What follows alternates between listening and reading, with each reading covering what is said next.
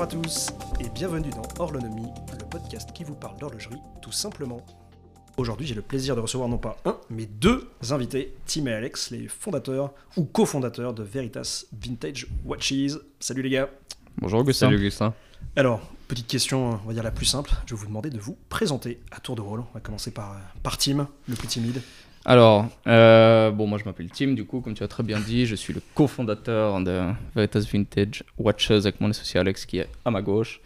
Et euh, j'ai grandi en Suisse, j'ai vécu un petit peu à l'étranger, j'ai étudié en, à l'école hôtelière de Lausanne, qui est du coup une école de management hôtelier puis de business. Euh, plutôt axé business que, hôtellerie.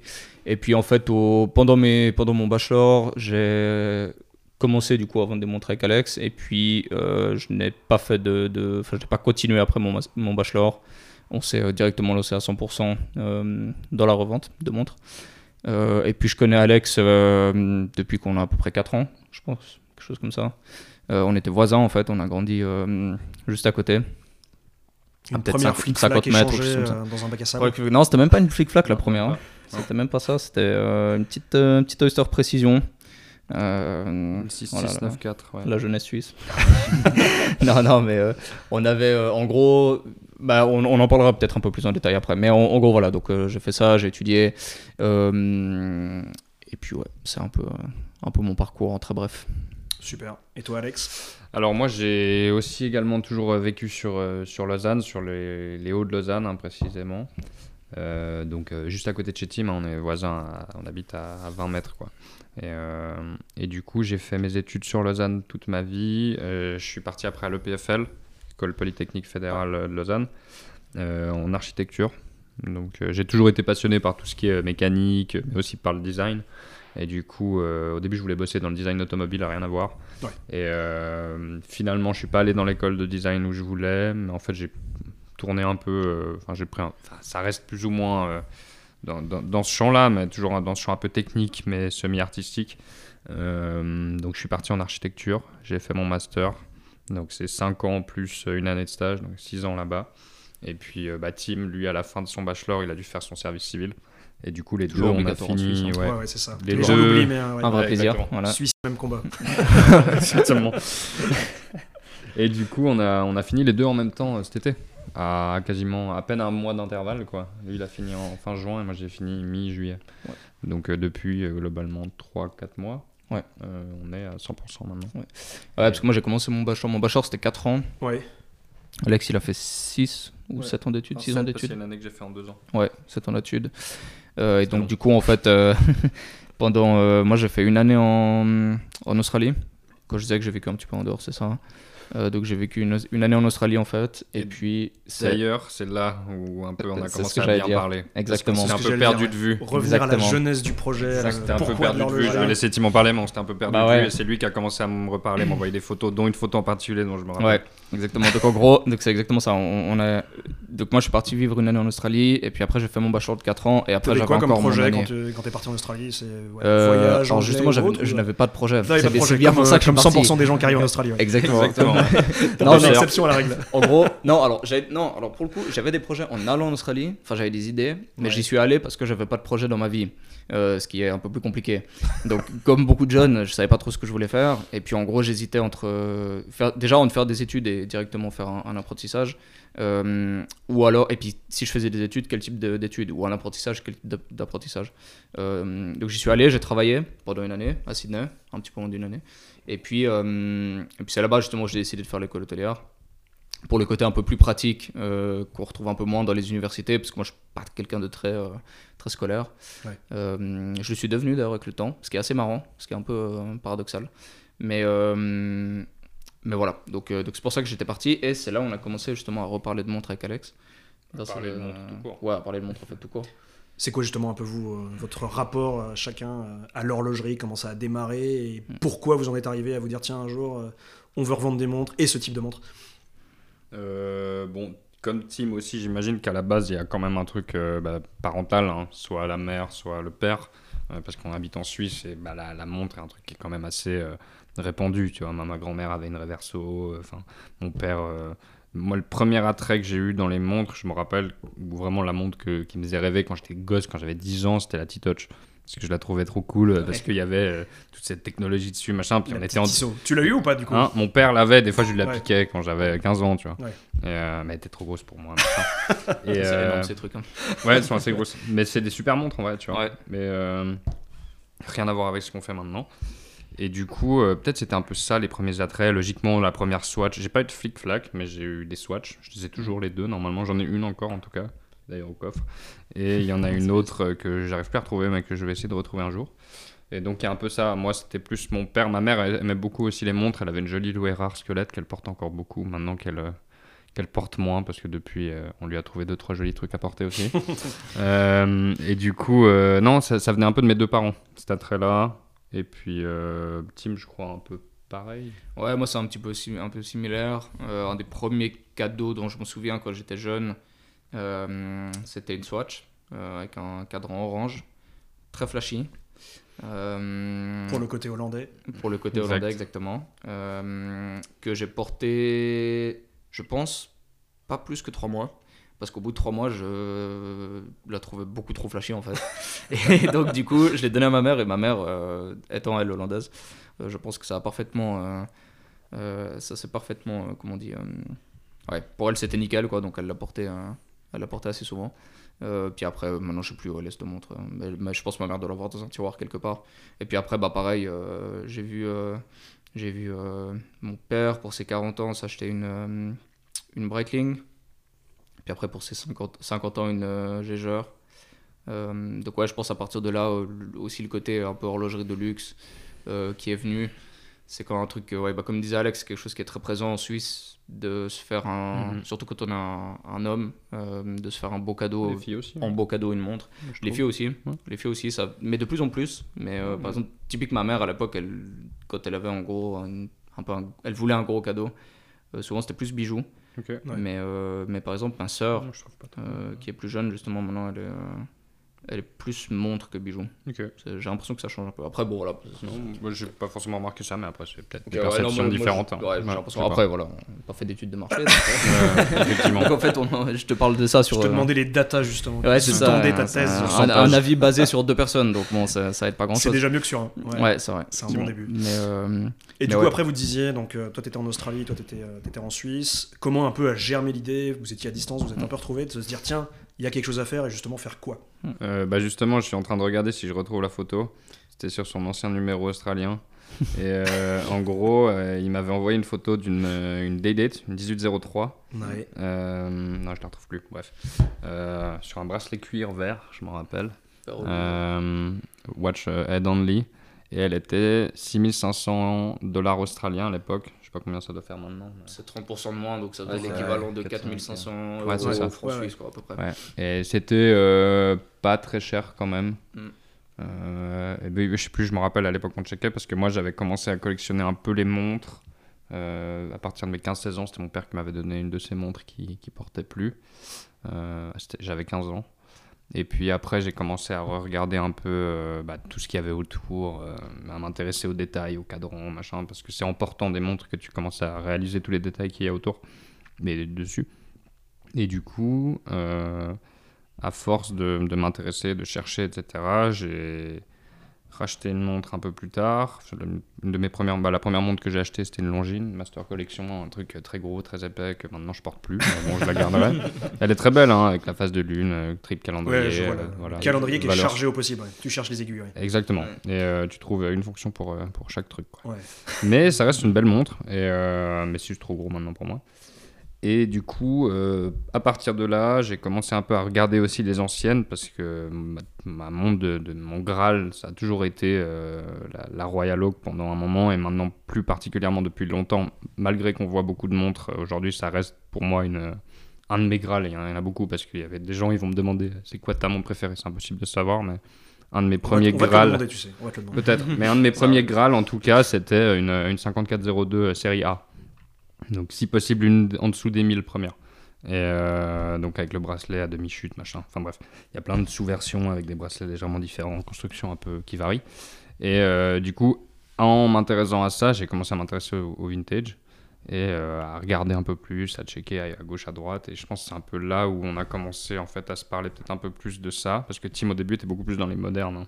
Ouais, C'est ça qui était intéressant. Ouais, c'est juste bah, un peu pour revenir sur ce que tu disais avant. Ce qui est marrant, c'est que, je- en tout cas, j'ai l'impression qu'on a un, un parcours assez typique des personnes qui n'ont pas forcément déjà le, le nez dedans depuis très jeune, euh, dans le sens qu'on a euh, les deux d'abord été intéressés par les montres en général. Et Mhm. du coup, j'ai l'impression que les gens ont tendance, en tout cas, c'était mon cas, et pour avoir parlé avec quelques personnes, j'ai l'impression que c'est un peu ça. Tu as tendance à d'abord t'intéresser peut-être plus aux modernes, euh, pour la simple et bonne raison que juste tu le vois en fait. Tu as, des pubs, euh, tu vois les gens porter, etc. etc. Mhm. Et puis petit à petit, en fait, tu les fais, magasins. tu veux dans les magasins ou autres. Euh, on va pas dire que tu fais le tour du moderne, mais disons, tu, quand tu commences un peu à chercher, bah, tu commences à t'intéresser, enfin à voir de plus en plus du vintage. Et c'est là où, si ça pique ton intérêt, tu vas aller creuser. Et euh, moi, j'étais encore clairement au stade où, où j'aimais bien les montres pour leur esthétique. Euh, et puis, euh, principalement les montres modernes, juste parce que je connaissais pas du tout le, le domaine du vintage.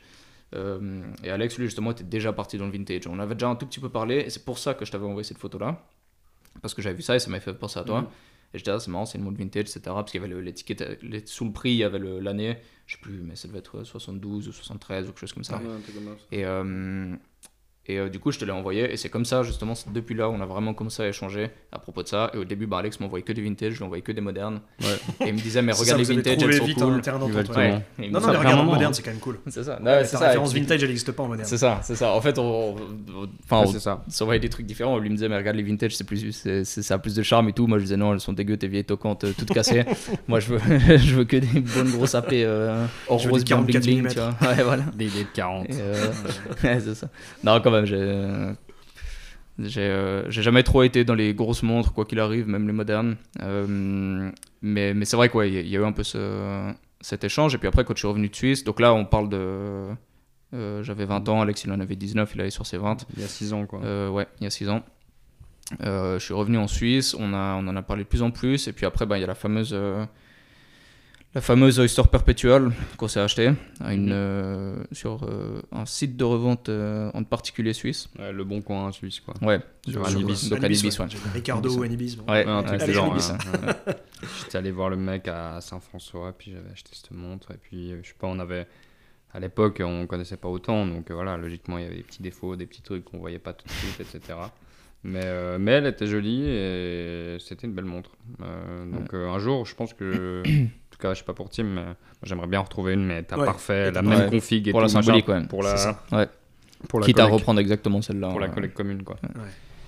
Et puis six mois après, du coup, euh, un, ami à, un ami à Alex qui, qui, je sais pas, vous êtes allé boire le café à la base, non? C'était pas du, ou c'était directement en euh, rapport à. Non, à on la l'avait vu, euh, il était horloger, il était élève horloger.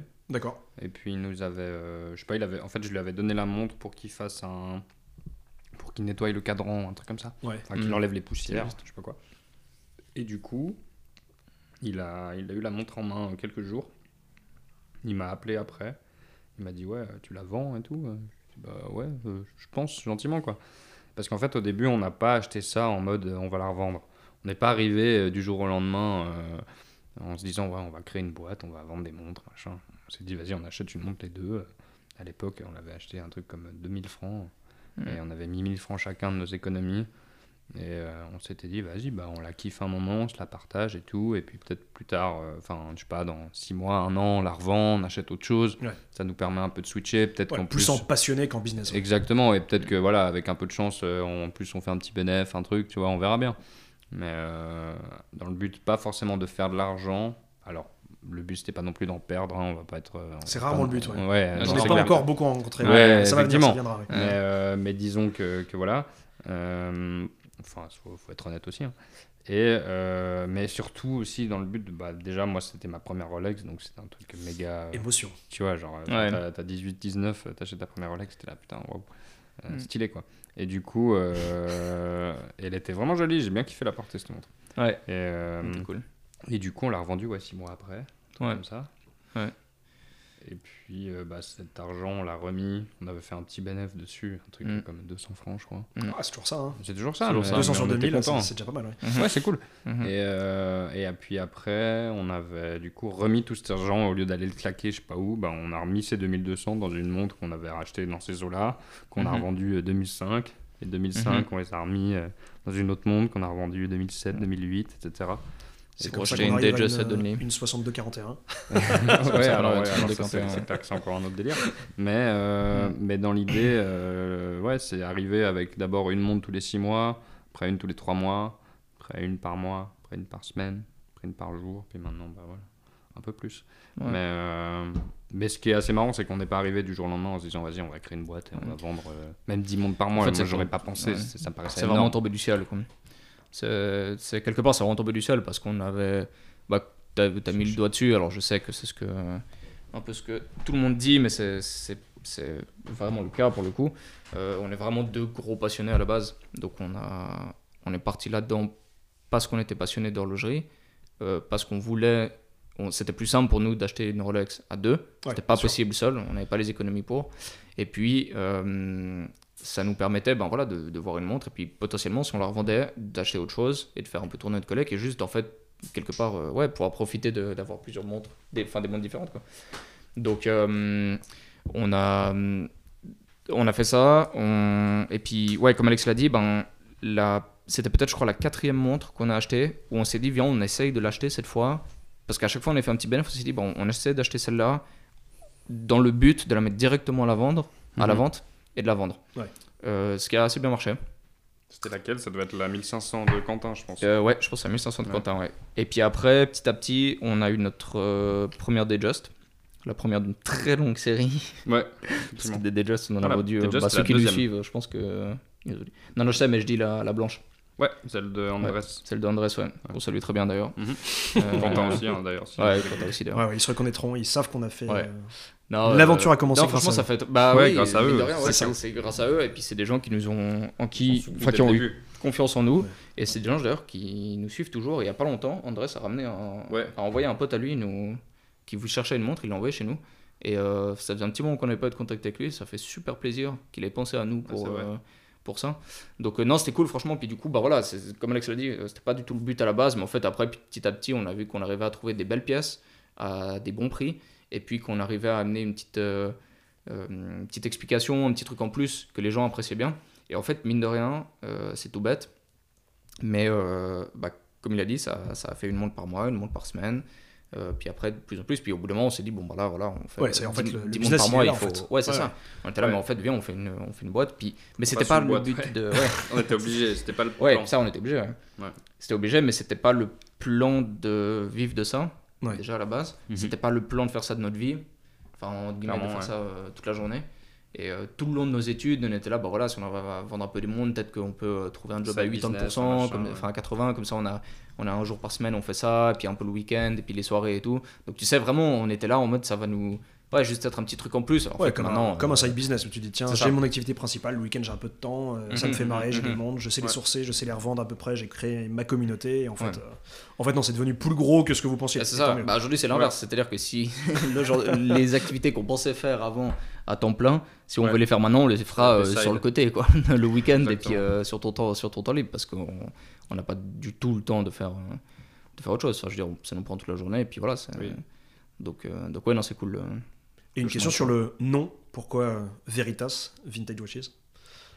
Alors ça, c'est un, c'est un nom qu'on a trouvé. euh, on s'est arraché les cheveux à chercher pour un nom bien trop longtemps, parce que maintenant c'est un truc plus on, plus on l'entend, plus on l'aime bien. Euh, et en fait, au début, on, était là, mais non, c'est pas parfait, c'est pas parfait. Puis en fait, on a réalisé, d'ailleurs, ça c'est un, un- un très bon conseil qu'on peut donner. Ouais. Il faut vraiment pas se casser la tête sur le nom. Non, C'est le reste qui est important. hein. tu choisis ton nom Tu du moment qu'il est un tout petit peu cool. Ouais. Tout le reste, c'est storytelling et ça devient, ça devient cool juste par le contenu que tu fais, parce que tu, tu vends ou si tu fais des montres, mais même peu importe quel type de boîte. t'as.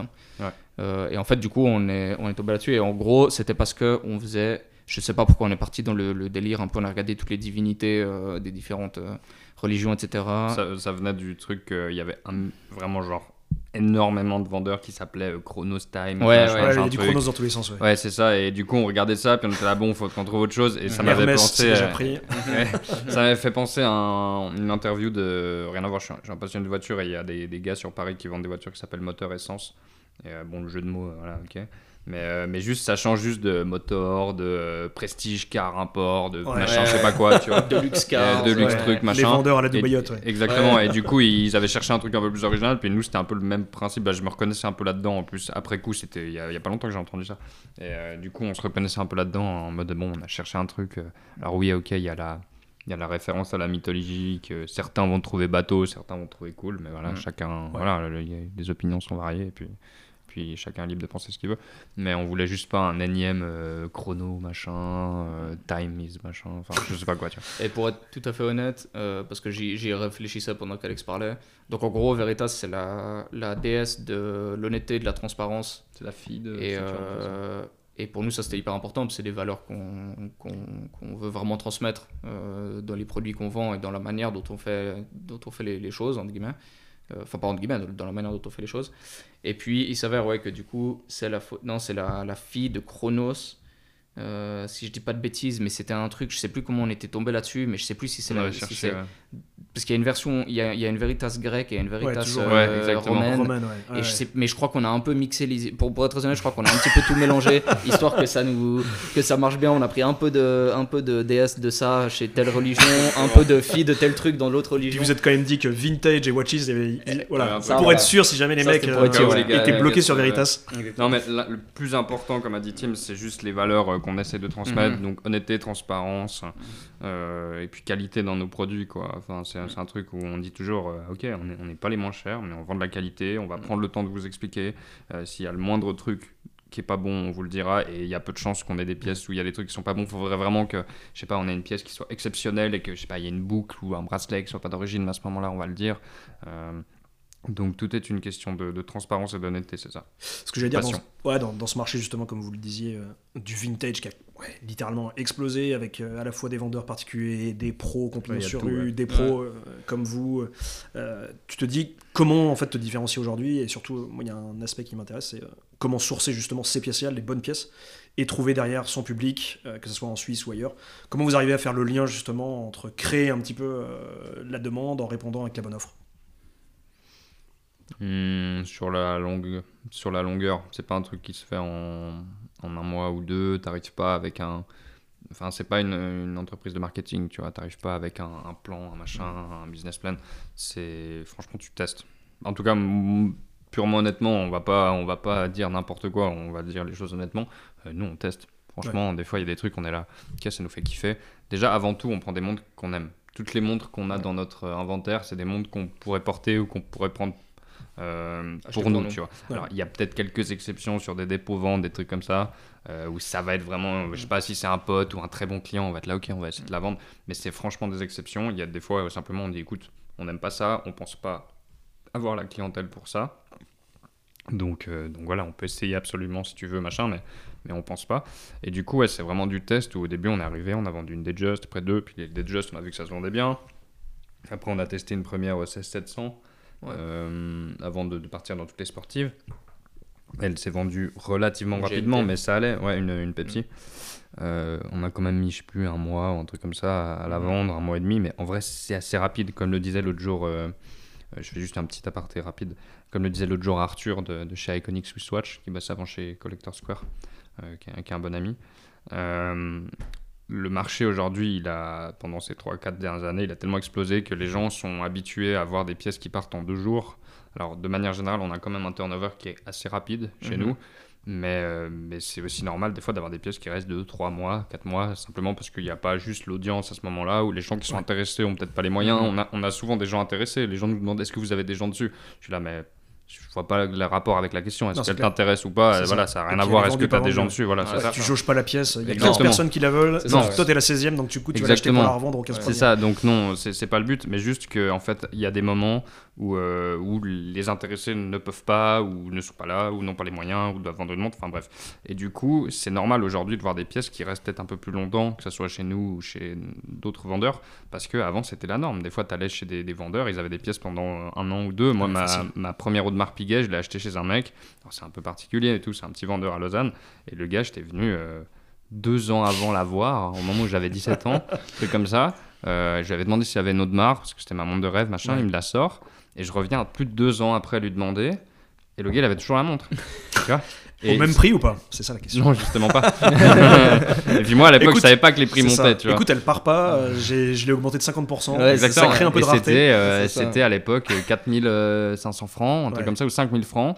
Euh, une 4486 euh, SA, donc en racier avec papier, machin. Et euh, très drôle, euh, je reviens deux ans après et je vois 6005 derrière. Et j'ai une mémoire très photographique, vraiment. Et je me rappelais vraiment de ce 5000 derrière. et J'étais là. Toi, tu me bizarre. fais à l'envers. Ouais, et il me dit non, mais les prix montent et tout. J'étais là. Je sais pas ce qu'il me raconte comme bobard. J'étais pas encore assez dans le ça, marché, tu vois. C'était il y a 7 ans, je sais pas. Ouais.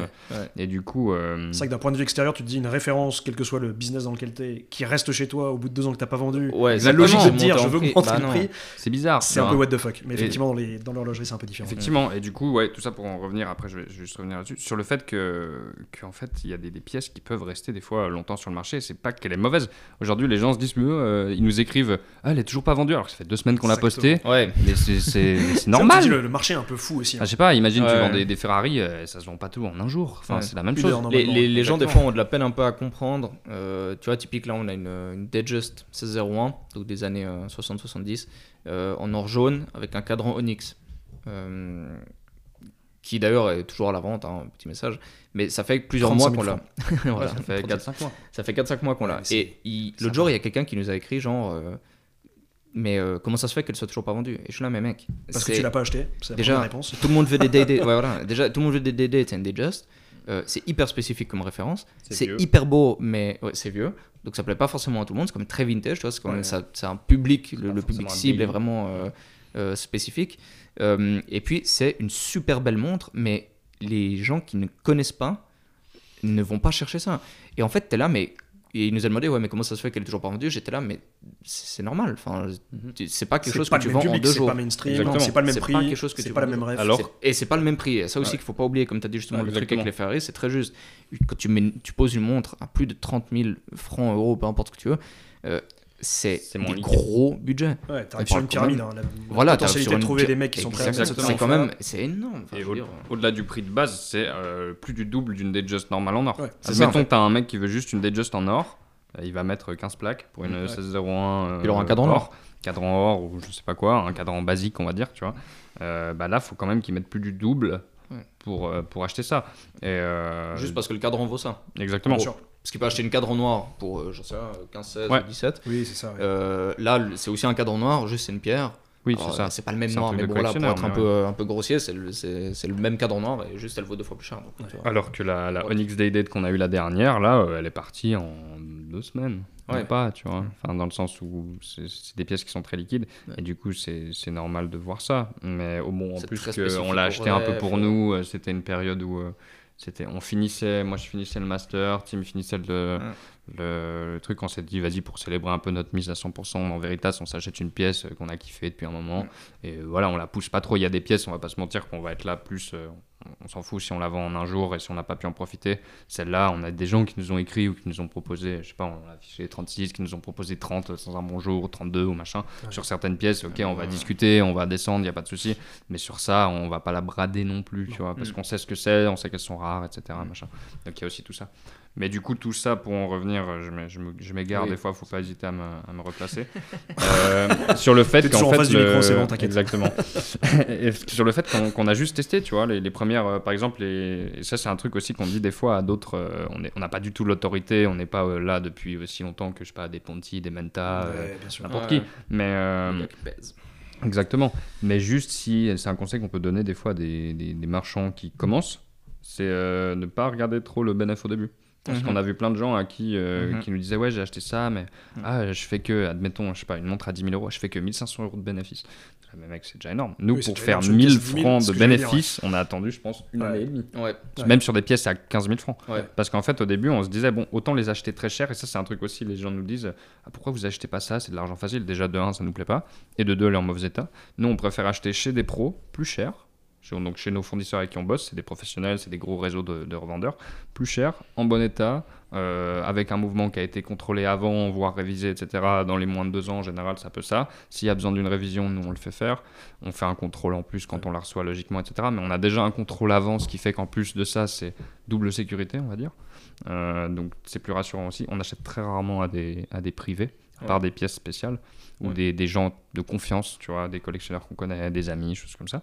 Euh, mais du coup, euh, on a mis un moment avant, euh, parce qu'on les achetait un peu cher, euh, pour des marchands du moins. Euh, et du coup, on faisait des marches petites, mais on vendait de la qualité, du coup, les gens revenaient, etc. Et je me rappelle, la première eau de marque qu'on a vendue, je sais plus, à l'époque, ça valait 15 000 francs, un truc comme ça, une Horacier. On l'avait acheté genre à 4 14 500 francs. Ouais, c'est ça. Tu vois, Ouais, ouais. On l'a affiché euh, 15 500 temps et le mec a discuté photos 15. et tout, t'avais déjà dépassé les 15 et hop. Exactement. Et puis, que- pour rebondir un peu sur ce que disait avant Alex, ce qui est très juste, c'est qu'en fait, c'est pas un. C'est pas vraiment un business. En tout cas, nous, on le voit pas comme ça. C'est pas un business où tu peux venir avec des grands plans marketing, des gros coûts de financement euh, d'investisseurs, Ouais, etc. et t'as- puis ouais. penser que tu vas venir et puis révolutionner le truc. Oui. On a vu des gens qui font ça, hein, des très beaux marketing, c'est bien léché, Ouais, des beaux. pas les des nouveaux euh, sites. Chronext euh, Ouais, de Lausanne. ils arrivent Non, mais avec c'est un demi-million, et puis bah, là, en 2022, ils ont perdu 300 000. Ouais, c'est ça. Tu et ils ça. ont foutu la moitié du staff euh, dehors. ouais. C'est ça. Ou alors juste les mecs, ils arrivent pas à vendre parce qu'en fait, ils connaissent rien, ils ont pas fait leurs erreurs avant. Nous, on a eu la chance, en fait, de- vu que très longtemps, c'était pas du tout le plan d'en faire notre carrière, euh, en fait, On on, testait, a ouais. tout testé. Et j'allais dire, justement. Et c'est ce qu'on fait toujours aujourd'hui. C'est un, point hyper intéressant, je pense que le, le côté qualité, et quand on était sur la question un peu qu'est-ce qui vous démarque, euh, ouais, bah, démarche d'honnêteté et puis d'acheter la bonne pièce et de la, au- entre guillemets au bon prix ouais. pour avoir la qualité qui, Mm. qui est inhérente à ce genre de produit. Derrière vous, euh, parce que je sais que vous avez, euh, on peut le dire, une, vraie expertise, notamment sur, euh, sur des Audemars Piguet, sur des Royal Oak, sur des, des dates, etc. Comment en fait vous l'avez construit? Je me souviens, on en, avait, on en avait parlé avec Alex, tu vois, pour savoir que tiens, t'as 4100, t'as 14700, t'as 14486, euh, quelle version de cadran, d'aiguille, est-ce que c'est des mouvements de service?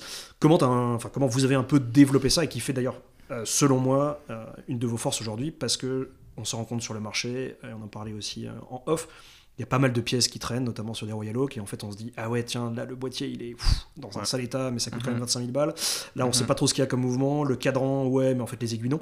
Mhm. Parce qu'en fait, c'est pas forcément une littérature qu'on trouve aujourd'hui. Et je trouve Mhm. que euh, parfois on dit souvent qu'on achète déjà le vendeur avant d'acheter la pièce. Mhm. Comment vous avez, euh, entre guillemets, développé ouais, ce, ce savoir-faire? Avec euh, bah, l'expérience, les gens, euh, les, les forums. Ouais. euh, et puis surtout, euh, moi j'ai beaucoup beaucoup euh, traîné sur les forums au début quand je collectionnais on my own, comme dire les Anglais, mais euh, de, de mon côté, avant qu'on qu'on soit ensemble avec Tim le- là-dedans.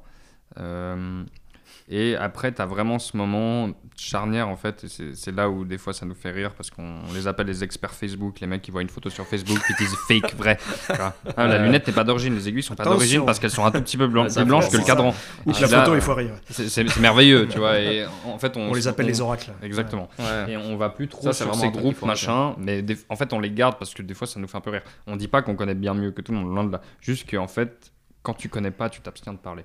Mhm. Et a, c'est là où en fait on a vu que les experts pro- autoproclamés, même des mecs très connus que je citerai pas, On euh, les qui, se, qui se proclament experts machin, et tu vois des, des bouses passer euh, dans leur salon d'enchères, sous leur magasin, etc. Euh, là où en fait pour nous les vrais experts c'est ceux qui, qui ne s'autoproclament pas comme tels. Et on a des amis autour de nous, des collectionneurs, choses comme ça. Je, bah, je peux en citer un, Greg, qui est, qui est devenu un bon ami, qui est le co-auteur du, du Moonwatch euh, qui nous a acheté entre autres quelques pièces, mais qui est surtout maintenant un, ami avec qui je discute. Et c'est hyper intéressant de discuter avec lui parce que des gens qui connaissent bien les speeds, il y en a beaucoup. Des gens qui sont aussi calés que lui, il n'y en a pas énormément non plus. Parce que pour pondre un bouquin de 300, ou 500 pages sur les speeds avec toutes les variations, euh, et ça, ça va justement rejoindre la question que tu disais avant, euh, faut être calé. Et c'est marrant parce qu'en fait, plus tu discutes avec lui, plus il admet que qu'en fait, il sait pas. Et, euh, et c'est ça qui est intéressant parce que les, les gens qui connaissent, ils savent à quel point bah, à l'époque c'était pas comme aujourd'hui euh, où tu n'avais pas non plus une nomenclature ultra précise dans les productions, dans les machins, dans les datations. Donc tu peux avoir une montre de 68 avec un cadran de 67, avec euh, Ouais. ça attaque parce que c'est des périodes où tu peux avoir un peu des trucs overlapping comme tu as les cadrans Tritinova chez Rolex. Mhm. Enfin, T'as des trucs un peu bizarres comme ça des fois, où ça paraît bizarre au début si tu te réfères que à ce que tu vois sur internet, que chez toi. Et en fait, si tu commences à en avoir eu beaucoup en main, tu peux dire bon, ça c'est crédible, ça c'est possible, ça c'est machin, ça Mm. c'est truc. Et euh, pareil, les boîtes, tu vois, genre les boîtes avec sur les Rolex, sur les Royal Oak, sur les, les, les Aquanautes. L'autre fois, je disais des trucs où tu avais des Aquanautes premiers propriétaires ou euh, qui étaient avec une boîte d'ellipse. Ouais. Tu vois, parce qu'à l'époque, le mec lui avait donné. Il y a même une histoire d'un ami euh, qui, qui était marchand, qui bosse maintenant dans un salon d'enchères. Euh, il avait appelé Rolex euh, un, un salon, euh, enfin un bûchereur en Suisse, parce que le client à qui il avait vendu une Daytona, sur la boîte, il y avait le sticker. Bon, le mec était vraiment piqué, il avait vraiment envie de lui. lui Casser les bonbons. Exactement, je n'osais pas le dire. Parce qu'il a soulevé l'autocollant de la référence sur la surboîte. On sait tous que les. Il y a je sais pas combien de montres qui ont été retrouvées juste avec papier et les marchands ils remettent des boîtes avec et tout. C'est des trucs qui sont connus Pratique Et courante. ouais. pour avoir. Dès le début des euh, années 2000, c'était la fête. hein. Ouais. Exactement. Les, Et mecs, les mecs, ils- reconstruisaient les, les sets comme jamais. Exactement. Et il swapait les, les surboîtes. Et sur la surboîte, il y avait un autocollant euh, 16520. Et le mec a, il a vu qu'il y avait une double épaisseur. Il a soulevé l'épaisseur. Et dessous, c'était un autre autocollant euh, 16570, Explo 2. Était, ah, mais c'est bizarre, c'est pas la boîte d'origine. Enfin, vraiment. Le mec avait pas grand chose à faire, a priori. Et du coup, mon pote a appelé Rolex euh, Bucherer de celui-là. C'était euh, dans le Valais. Et euh, les mecs ont accepté, donc il a enregistré, hein, parce qu'ils vont jamais accepter qu'ils ont fait une erreur. Jamais. Ils ont dit, il se pourrait qu'il y ait eu une erreur de boîte et que notre marchand, notre, notre, ven- notre vendeur Voilà. euh, de l'époque, donc quand il a vendu neuve, ait mis une autre étiquette dessus. Donc il y a des trucs comme ça, tu vois. Ouais. Et, euh, et du coup, tu peux voir des, des anomalies des fois qui paraissent bizarres. Alors après, c'est vrai qu'une montre des années 60 avec un cadran des années 80, là, tu peux dire c'est catégorique. Des, des montres où il y a beaucoup Il y a de knowledge. la- Il y a des limites à la bêtise. ouais. des montres où il y a beaucoup de knowledge, comme je sais pas, des speeds, des choses comme ça, ou même certaines références assez connues de Submariner, je sais pas, je parle des, des 1680 Red, des Ouais. trucs comme ça. Là, tu peux, euh, tu peux voir, parce que surtout sur Rolex en particulier, parce que c'est spécial. Après années 60, 70, il y a énormément de knowledge. Avant, c'est un peu plus obscur déjà, c'est plus spécial. Mais euh, tu peux trouver facilement des bouquins, des forums, des trucs qui sont vraiment bien, des sites qui sont hyper documentés et qui sont quand même fiables. Mais comme tu dis, quand tu pars dans de la Royal Oak, dans des trucs comme ça, là, c'est beaucoup plus difficile parce que tu es obligé de les faire à l'expérience, de les faire à la vue, et puis avec un pote, justement, bah, ce même pote là dont je parlais avant, euh, on avait commencé un. Et puis un autre euh, client qui est devenu un pote, on avait commencé une base de données Excel avec toutes les mini jumbo, parce qu'il y a Ouais. des bouquins sur les jumbo 5402, et les mini jumbo, c'est toutes les 3637 qu'on appelle avec mini jumbo. Et là, as. bah, on avait essayé de trouver les différences de cadran avec le nombre de clous par rapport au centre à la date, les différences de typo, les différences d'aiguilles, etc. Puis on voit qu'au sein des mêmes références, tu peux retrouver les mêmes aiguilles que l'autre référence là, qui sont pas des aiguilles de service, les tailles de couronne, les bracelets. Et puis Audemars ont eu cette. Je sais pas si c'était une bonne ou une mauvaise idée, ouais. Tu t'amuses quand tu les démontes. Tous les bracelets sont différents. Ils Ouais. te le mettent sous la même référence. Par exemple, tu regardes la 4100, euh, 4486, c'est référence 477 de bracelet, parce que les codes Audemars signifient tous un truc, le cadran, le bracelet, etc. Euh, et ils changeaient tout le temps. Tu avais un maillon qui était différent. Il y en a une, c'est une tige brisée. Il y en a un, c'est un boîtier en deux parties. Il y en a un autre, c'est une boîtier en trois parties. ouais. Euh, Enfin bref, c'est un bordel pas possible. Et on parlait justement des 4100 hier. Bah, justement, vu qu'elles sont en trois parties, elles ont des problèmes d'étanchéité. Beaucoup ont des mouvements de service, beaucoup ont des cadrans de service. Et elles se retrouvent sur le marché au même prix une bouse. Et ce que je dis aux gens, mais les gens ils sont ah, j'ai retrouvé celle-là à 27 000, alors que nous on en a une à 28 qui est full d'origine. Et euh, ils vont acheter une Franken de service avec un cadran, avec un cadran de service au Luminova, ou même pas s'il est d'origine, enfin même s'il est au tritium, peu importe, c'est pas le cadran d'origine, avec des aiguilles pas bonnes, etc. Si c'est juste une couronne ou des aiguilles, mais que tout le reste est tout bon, ok, why not, parce que tu peux peut-être retrouver après. Voilà. Ouais, mais bon, c'est- en général, c'est Mais c'est- c'est les quand mecs même qui sont pas là pour euh, refaire un set derrière. Non, euh, Exactement. ils prennent au moins cher. On en parlait justement, le, le côté prix, évidemment, personne n'a envie d'acheter plus cher que le Mm. marché avec des très Ouais. gros guillemets. Et c'est ça qui est compliqué, et notamment peut-être pour des néophytes ou les gens qui nous écoutent et qui se disent tiens, je veux me lancer, je veux acheter ma, ma première, j'en sais rien, ma première Mm. D-Date, euh, 1803, 18038. En fait, concrètement, c'est quoi le bon cheminement, vous qui en avez vu passer, euh, on va dire des centaines ou même peut-être plus, c'est quoi le bon cheminement pour se dire, tiens, euh, je suis sûr d'acheter la bonne référence, et peut-être qu'en fait, justement, aujourd'hui, on est dans un tel marché avec euh, des fakes, des franken, qu'il faut mettre un ou deux cas de plus, mais au moins on est sûr de repartir avec la bonne montre. Bah, comme tu disais avant, je pense que hum, acheter le vendeur, c'est très important. Et juste pour terminer, parce que Alex a fait une belle parenthèse, mais je crois que tu n'as même pas répondu à la question au final. Comment nous, on s'assure justement de toutes ces Ouais, choses-là bah, Nous, on essaie de qu'on y revient toujours. Ouais, on essaie de, on essaie de tendre à euh, typique ce que Greg fait du Moonwatch, etc. Euh, ce genre de personnes, en fait, on on n'affirmera jamais des choses dont on n'est pas 100% sûr. Ouais. Et il y a peu de choses où on est à 100% sûr. Et en fait, des fois, les gens nous demandent, et on a, en fait, on n'a pas peur de dire je, je ne sais pas. Et c'est tout con, mais il y a énormément de vendeurs qui sont dans l'incapacité de dire je ne sais pas. Et ils doivent te sortir un truc. Et nous, Ouais, on a et entendu ils des sortent gens. toujours quelque chose. ouais. Et il sort toujours quelque chose. Et on a entendu des vendeurs pondre des trucs, des, des des fois, ouais. trucs, mais enfin, t'as peur, vraiment, des, Ouais. des- vraiment juste broder pour broder, quoi. Mais nous, on ne sait pas, on dira juste, on ne sait pas. Et si tu veux un truc qui est 100% sûr, va acheter ta montre chez Rolex en magasin. Ça, c'est quelque chose qu'on dit tout le temps aux gens. Si tu veux être 100% sûr que la montre que tu achètes, elle n'a jamais été alternée par quoi que ce soit, va acheter une neuve en magasin parce que tu sais jamais. C'est pas parce que tu as un cadran qui est exactement de la bonne année sur le montre qui est nickel de- de- d'une telle à telle que ça veut pas dire que le mec a acheté la montre comme, avec un cadran euh, argent est retourné chez Rolex une année après il a fait changer pour mettre un bleu dedans. Est-ce qu'elle est d'origine est-ce qu'elle n'est pas d'origine je ne sais pas. C'est pas à nous de répondre à cette question. Mais juste pour dire euh, ouais t'as pas tu- tu- sauf si tu sais exactement d'où vient la montre et tu connais la personne qui l'a acheté etc il peut te donner tout l'historique. Tu sauras jamais à 100% donc bref ceci dit euh, nous un truc qu'on conseille tout le temps aux gens c'est le plus possible alors c'est pas évident pour tout le monde mais les gens qui sont dans des grosses villes ou autres peuvent trouver des vendeurs c'est des, c'est des montres parce que mine de rien c'est comme ça que tu te fais l'œil. Euh, tu veux pouvoir avoir plusieurs montres tu veux pouvoir les passer au poignet savoir ce que t'aimes porter savoir les couleurs de cadran que t'aimes les formes que t'aimes. Est-ce que tu préfères une montre plutôt euh, je sais pas sur un cuir sur un bracelet acier etc etc une montre en or euh, voilà. Euh, après le budget il faut tout de suite euh, fixer un enfin pas, tout de suite fixer un budget mais disons si tu as un budget qui est qui maximum que tu peux pas dépasser il faut tout de suite te mettre en tête qu'il y a des trucs que tu n'auras pas. Si tu veux payer 12 000 euros ne va pas essayer d'acheter une des dettes parce que tu vas en trouver mais ce sera des bouses avec des, des faux des faux bracelets Ouais, euh, et c'est 12 000 etc., balles de perdu au Ouais, ou final. sur- Et du quoi. coup, c'est 12 000 balles de perdu. Ou alors c'est sur qui, voilà. Mais si tu veux une sur le président, ne oublie, juste oublie, n'y pense même pas. Et si tu veux absolument ça, alors attends et économise. Euh, nous, c'est ce qu'on dit tout le temps aux gens. Mieux vaut payer. En gros, on le disait dès le début, sur les, même sur les Datejust. Parce que nous, on, est- on a eu un épisode euh, dont je pense qu'on se- on n'oubliera pas. On voulait acheter une Datejust qui avait des aiguilles de service. Et le gars à la bourse. là. Hmm. Et le gars nous a dit, quand on lui a dit oui, mais ça va pas, c'est des aiguilles de service, on voulait négocier ou lui demander s'il avait euh, euh, des aiguilles autres. Et euh, c'était une des, je crois que c'était la, la première ou la deuxième montre, la deuxième ou la troisième montre qu'on voulait acheter. Et il nous a dit ouais non mais euh, ça je m'en fous, c'est c'est une Datejust, la Rolex du pauvre. On était là, mec. C'est faux, c'est les Air King. On était là, gars, comment tu peux mettre Rolex et pauvre dans la même phrase C'est quand même. C'est comme la Boxster con, chez. Porsche.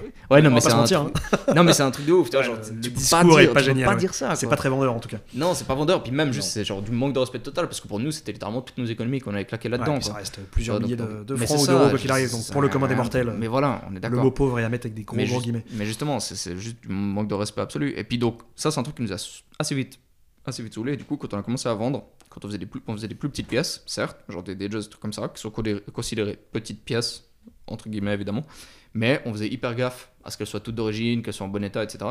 Et on le précisait tout le temps aux gens. Et on disait tout le temps aux gens, mieux vaut mettre euh, à l'époque 3800 euros à la place de 3400 euros, mais avoir une pièce nickel, parce que je vous jure que le jour où vous voulez la revendre dans 2-3 ans, vous la revendrez un peu plus cher, ou en tout cas beaucoup plus facilement.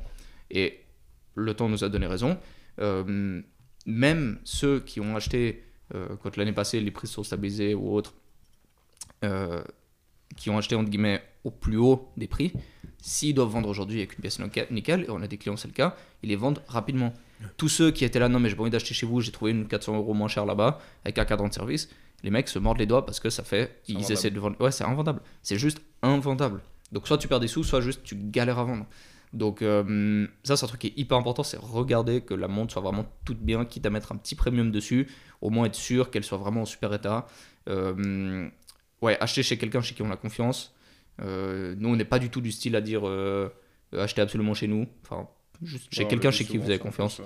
Euh, si si s'il y, a- s'il y a des gens, nous évidemment, on est toujours, on est très très content de, de, de recevoir des demandes d'achat, mais si on a, si vous avez quelqu'un proche de chez vous ou autre qui vous avez vraiment confiance, qui vous inspire confiance et qui sait vous répondre correctement et qui sait vous dire quand il sait pas, euh, allez-y quoi. Enfin genre, euh, ouais.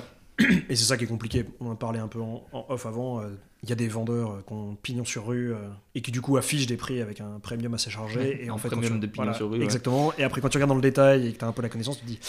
Ouais, c'est ça. Et c'est là où en fait le mec euh, un peu amateur va se perdre et se dire Attends, mais Mhm. ce mec-là, il, Il est connu, magasin, il en coup, vend. Voilà, exactement. J'y suis passé, il y a des centaines. Il a vendu des Mhm. Newman, il a vendu ce que tu veux. Mm, mm, mm, Et en fait, t'es là, euh, ouais, mais en fait, il y a pas mal de choses qui clochent. mhm. Et c'est là où, du coup, je trouve que là, un peu la- le côté due diligence du passionné ou de Mhm. l'amateur est de plus en plus compliqué. Je sais pas si c'est ce que vous voyez, vous, en- quand vous sourcez vos pièces. Est-ce que c'est de plus en plus, plus en plus compliqué de trouver des pièces de qualité? Ou à Mm. l'inverse, quand on sait les trouver, on... on rencontre pas trop de ce, ce genre de problème? Non, moi je trouve pas. Ouais, moi je, comme, euh, comme Alex me dit Ouais. là, euh, ouais, tout bas, ouais, ça dépend des refs. Je- franchement, il y a des trucs maintenant, c'est tellement populaire, tu peux tellement en voir partout. Je veux dire, tu fais un tour. parce qu'après, c'est ça aussi. hein, quand je dis il faut aller chez quelqu'un qui tu as confiance, il faut aller chez plusieurs personnes. euh, idéalement, tu peux aller voir plusieurs vendeurs ou. Je sais pas, juste tu vas sur Insta, tu vas regarder les, les, les gros vendeurs, entre guillemets, qui sont reconnus. euh, tu regardes un peu le type de pièces qu'ils montrent, tu essaies de faire. Il faut un peu réussir à, à, à connect the dots, à lier les points. Euh, Bonne traduction. Merci. hein. non, mais il faut un peu lier les, les- ce que tu vois. Quoi. Je veux dire, si, si toutes les Pepsi que tu vois, elles ont tel bracelet, puis d'un coup, tu en vois une qui a un bracelet rien à voir, il faut te poser la question. Ouais. C'est un- peut-être un peu bizarre, tu vois. Euh, surtout si c'est celle que tu comptes acheter. Donc, euh, suivant les refs, c'est pas trop dur parce qu'il y a juste tellement de quantité sur Internet, euh, en photos, en articles, en tout ce que tu veux, euh, que tu peux t'y retrouver. Mais euh, c'est vrai que si tu veux un truc méga spécifique, euh, où il y en a euh, je sais pas, t'en as vu euh, trois, t'as Ouais. trois photos qui traînent sur Internet, même pas des trucs chers, hein, des fois t'as des trucs pas chers ou juste personne ne connaît. Ben voilà, après ça c'est un peu à tes risques et périls, mais bon, généralement la personne qui achète sa première montre ne va pas directement partir euh, sur euh, la, je sais pas, Tu rien. la pisse. Ouais, voilà, Ouais, c'est clair, exactement. Tous les la cadrans bien exotiques de chez Ouais, Rolex. ça, Voilà, ça. t'es sûr de te viander à 99%. Donc, C'est exactement ça. Donc il y a, y a un peu de ça. Et puis je pense que ouais, parler avec les gens le plus possible, aller au magasin, regarder sur internet. En fait, juste prendre le temps. Ouais. ses recherches. euh, parce que nous, on a des clients qui mettent 15 plaques dans une montre et qui nous réécrivent trois mois après pour nous dire Ah, en fait, je, je la porte pas tant que ça, je l'aime pas tant que ça, je préfère ça. Du coup, est-ce que vous me la reprenez? Et t'es là, gars, t'as mis 15 000 balles dans une montre, euh, j'espère que t'as fait un minimum de recherche avant, a priori, c'est pas le cas. Bah, un peu ton problème, tu vois. Je veux dire, on, on se démerde tout le temps, on se dépatouille pour arranger les gens, mais des fois, il y a quand même, on, a- on doit poser un peu des limites. Euh, puis Ouais. dans, dans ce cas précis, on est un peu là, bon, on va regarder ce qu'on peut faire, mais c'est vrai que ouais. Il y a des marques justement ou des refs dans lesquels vous vous dites ça on touche pas parce que un c'est peut-être trop compliqué à trouver ou deux Oui, c'est compliqué et il n'y a pas le marché? Bah ouais, il y a pas parlera. mal de, de rêves, ouais. Les 1680. Ouais, les 1680, pareil, c'est des pièces qu'on aime bien, mais, euh, mais elles sont assez tricky. Les, les 10-16 chez Rolex.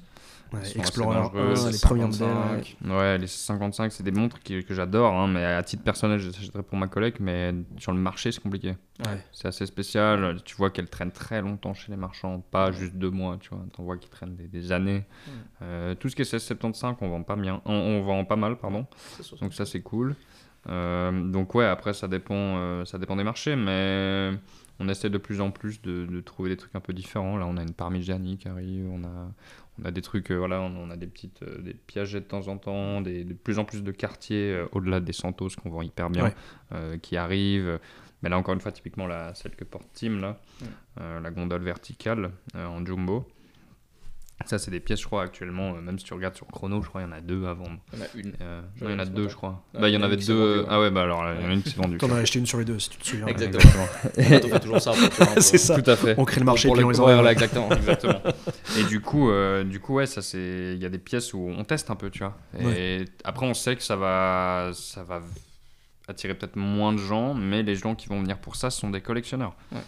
Après, tu auras quand même toujours un mec pour te demander si elle est full set alors que c'est une gondole verticale et il y en a 50 au J'ai monde. posé la question, hein, Ouais. full set. euh, J'avais Ouais. une question sur la Pas boîte. juste papier, hein, Euh, full set. Non, pas boîte et puis l'emballage de la boîte Ouais, aussi. bah, s'il n'y a pas les papiers, c'est une fausse. Donc exactement. Ouais, là, les gens qui Euh, achètent les papiers pour l'authenticité, ces fameuses personnes.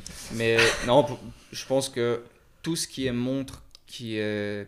Pour un peu résumer le truc, toutes les montres qui sont assez vieilles, on va dire plus de 30 ans, plus de 40 ans, euh, qui ont depuis longtemps demandé un premium, qui sont des pièces d'enchères. Donc, tu, tu- si tu regardes les enchères euh, des Mhm. années, début des années 2000, etc., tu les vois déjà. Euh, donc, vieille sub, vieille Dato, tout ça. Ça, tu peux être sûr que malheureusement, il y a des gens attirés par le, le gain potentiel financier qui sont allés swap des cadrans, repeindre des cadrans, re- des trucs, euh, changer des mouvements, des machins, des, des parts qui ont fait des franken dans tous les sens. Ça, c'est vraiment c'est des champs de mine. C'est vraiment des champs de mine. Euh, ouais, vraiment, les, les, les, les Daytona 4 chiffres, euh, les Attention, subs, les GMT 4 chiffres, etc. Ça veut pas dire que c'est tu peux pas trouver des belles choses. Ça veut pas dire qu'il y a que de la daube, mais ça veut juste dire il faut Mais il y en a beaucoup, ouais. si c'est ta première montre, Ouais, tout bien, c'est Et pas, tu vas c'est acheter pas un une- bon achat entre guillemets pour une ouais. première montre. On Tu vas commence acheter une par là. 1680 double red en première montre, bonne chance. Ouais. Ça sera une Et triple green. ouais. ouais, vraiment. ouais. Pour revenir rapidement, parce que c'est Tim qui avait répondu à la question quand tu demandais euh, que faire euh, pour un premier achat ou quand Ouais. tu Ouais. acheter. Euh, moi, je, je tempérerais plus d'une manière objective euh, à contre-pied de, de nous, hein, entre guillemets, mais en disant soit tu vas chez quelqu'un, si tu connais rien, soit tu vas chez quelqu'un de confiance, soit tu es patient et tu fais tes recherches toi-même, mais Ouais. tu vas attendre longtemps. Ouais. Euh, Ouais. Pas penser que tu connais mieux parce que ça me fait doucement sourire des fois où tu vois des gars qui connaissent rien Mm. et qui, qui pensent faire une affaire parce qu'ils la payent 500 de moins tu vois, et qui vont venir tout fiers vers toi un mois après. Ah, regardez, je l'ai acheté, elle était moins chère que chez vous. Et on a déjà eu des mecs comme ça. Et bah, c'était à chaque fois, mais à chaque fois, allez, à 99%, c'était des dopes. Ouais. C'était des cadrans Bah, qui jouaient pas, c'était une révision. Ouais, Il y a une histoire. euh, c'était une révision à 900 euros derrière, enfin machin. Du coup, au final, ils perdaient Bon, le temps. le, mec est anglophone, donc je pense pas qu'il écoutera ça, mais. You do it in English. Nous, on a, on, a Ah oui, vendu oui. Une, on a vendu une 16610, donc une sub-date des années 90, à un vendeur. Il a swap le cadran et rajouté des trucs dans le set. Et le mec, qui, un mec voulait nous acheter une sub, on lui a proposé, il était ah, non, non, machin, je sais pas quoi. Il est revenu trois jours après, oh, j'ai trouvé une moins chère en Italie. Euh, C'était celle-là, ouais. Et on était, on était, je sais même plus si on lui a dit ou pas. Je Ouais, crois c'est ça, pas. vous l'avez dit ou pas On avait tellement envie de lui dire, mec, je sais pas si Juste- t'es au courant que nous, Ouais. on avait envie de lui envoyer une photo de comment elle était et lui dire si jamais elle ressemble à ça à la base. Ouais. Juste ton mec là, il a fait une Franken, il a rajouté des trucs dans le set et. Bah, Ouais, ouais. En gros, on avait, on avait eu un lot. Euh, on prend rarement des lots. Ouais. Pour cette raison-là, et c'était la dernière Ouais. fois on a pris un lot. Ouais. Et en fait, euh, sur les photos, ça avait l'air crédible. On reçoit la montre. Pourtant, on a l'habitude d'acheter sur photo, et je crois qu'il nous l'avait pas envoyé celle-là ou je sais pas quoi. Non, non, ça, en- gros, genre les- moment. Les, les cinq montres étaient crédibles, et puis la sixième, euh, il nous avait pas envoyé de photo, mais on avait dit écoute, on te fait confiance, machin, blabla. Euh, c'était mec un mec. achète pas mal en plus. Bah, non, justement, ce mec-là, c'était le, le, le type à. Je sais plus où il était, à Hong Kong, un truc comme ça. Et euh, en gros. Ah oui, oui, oui. Et, euh, Oui. et du coup, on n'a plus fait de deal avec lui parce qu'on oui, lui, on lui avait acheté 2-3 Oui, lots et nous, on achète très peu en lots, justement. T'avais une Et- bonne montre et puis deux boosts quoi. Non, Exact. Bah, en fait, quand même justement. Sur Ouais, les 5, il y en avait 3 très bien. Ouais. Une correcte. ouais. Une ok et, Et la dernière foutage de était dégueu. Et en fait, on lui a dit écoute, euh, bah, si les, les 5, Dégueulasse. 6 elles sont à peu près dans cet état-là, on te fait confiance. C'est d'ailleurs la dernière fois qu'on a acheté chez ce mec-là. Mm. Les, les 5 étaient bonnes, on les a toutes revendues sans souci.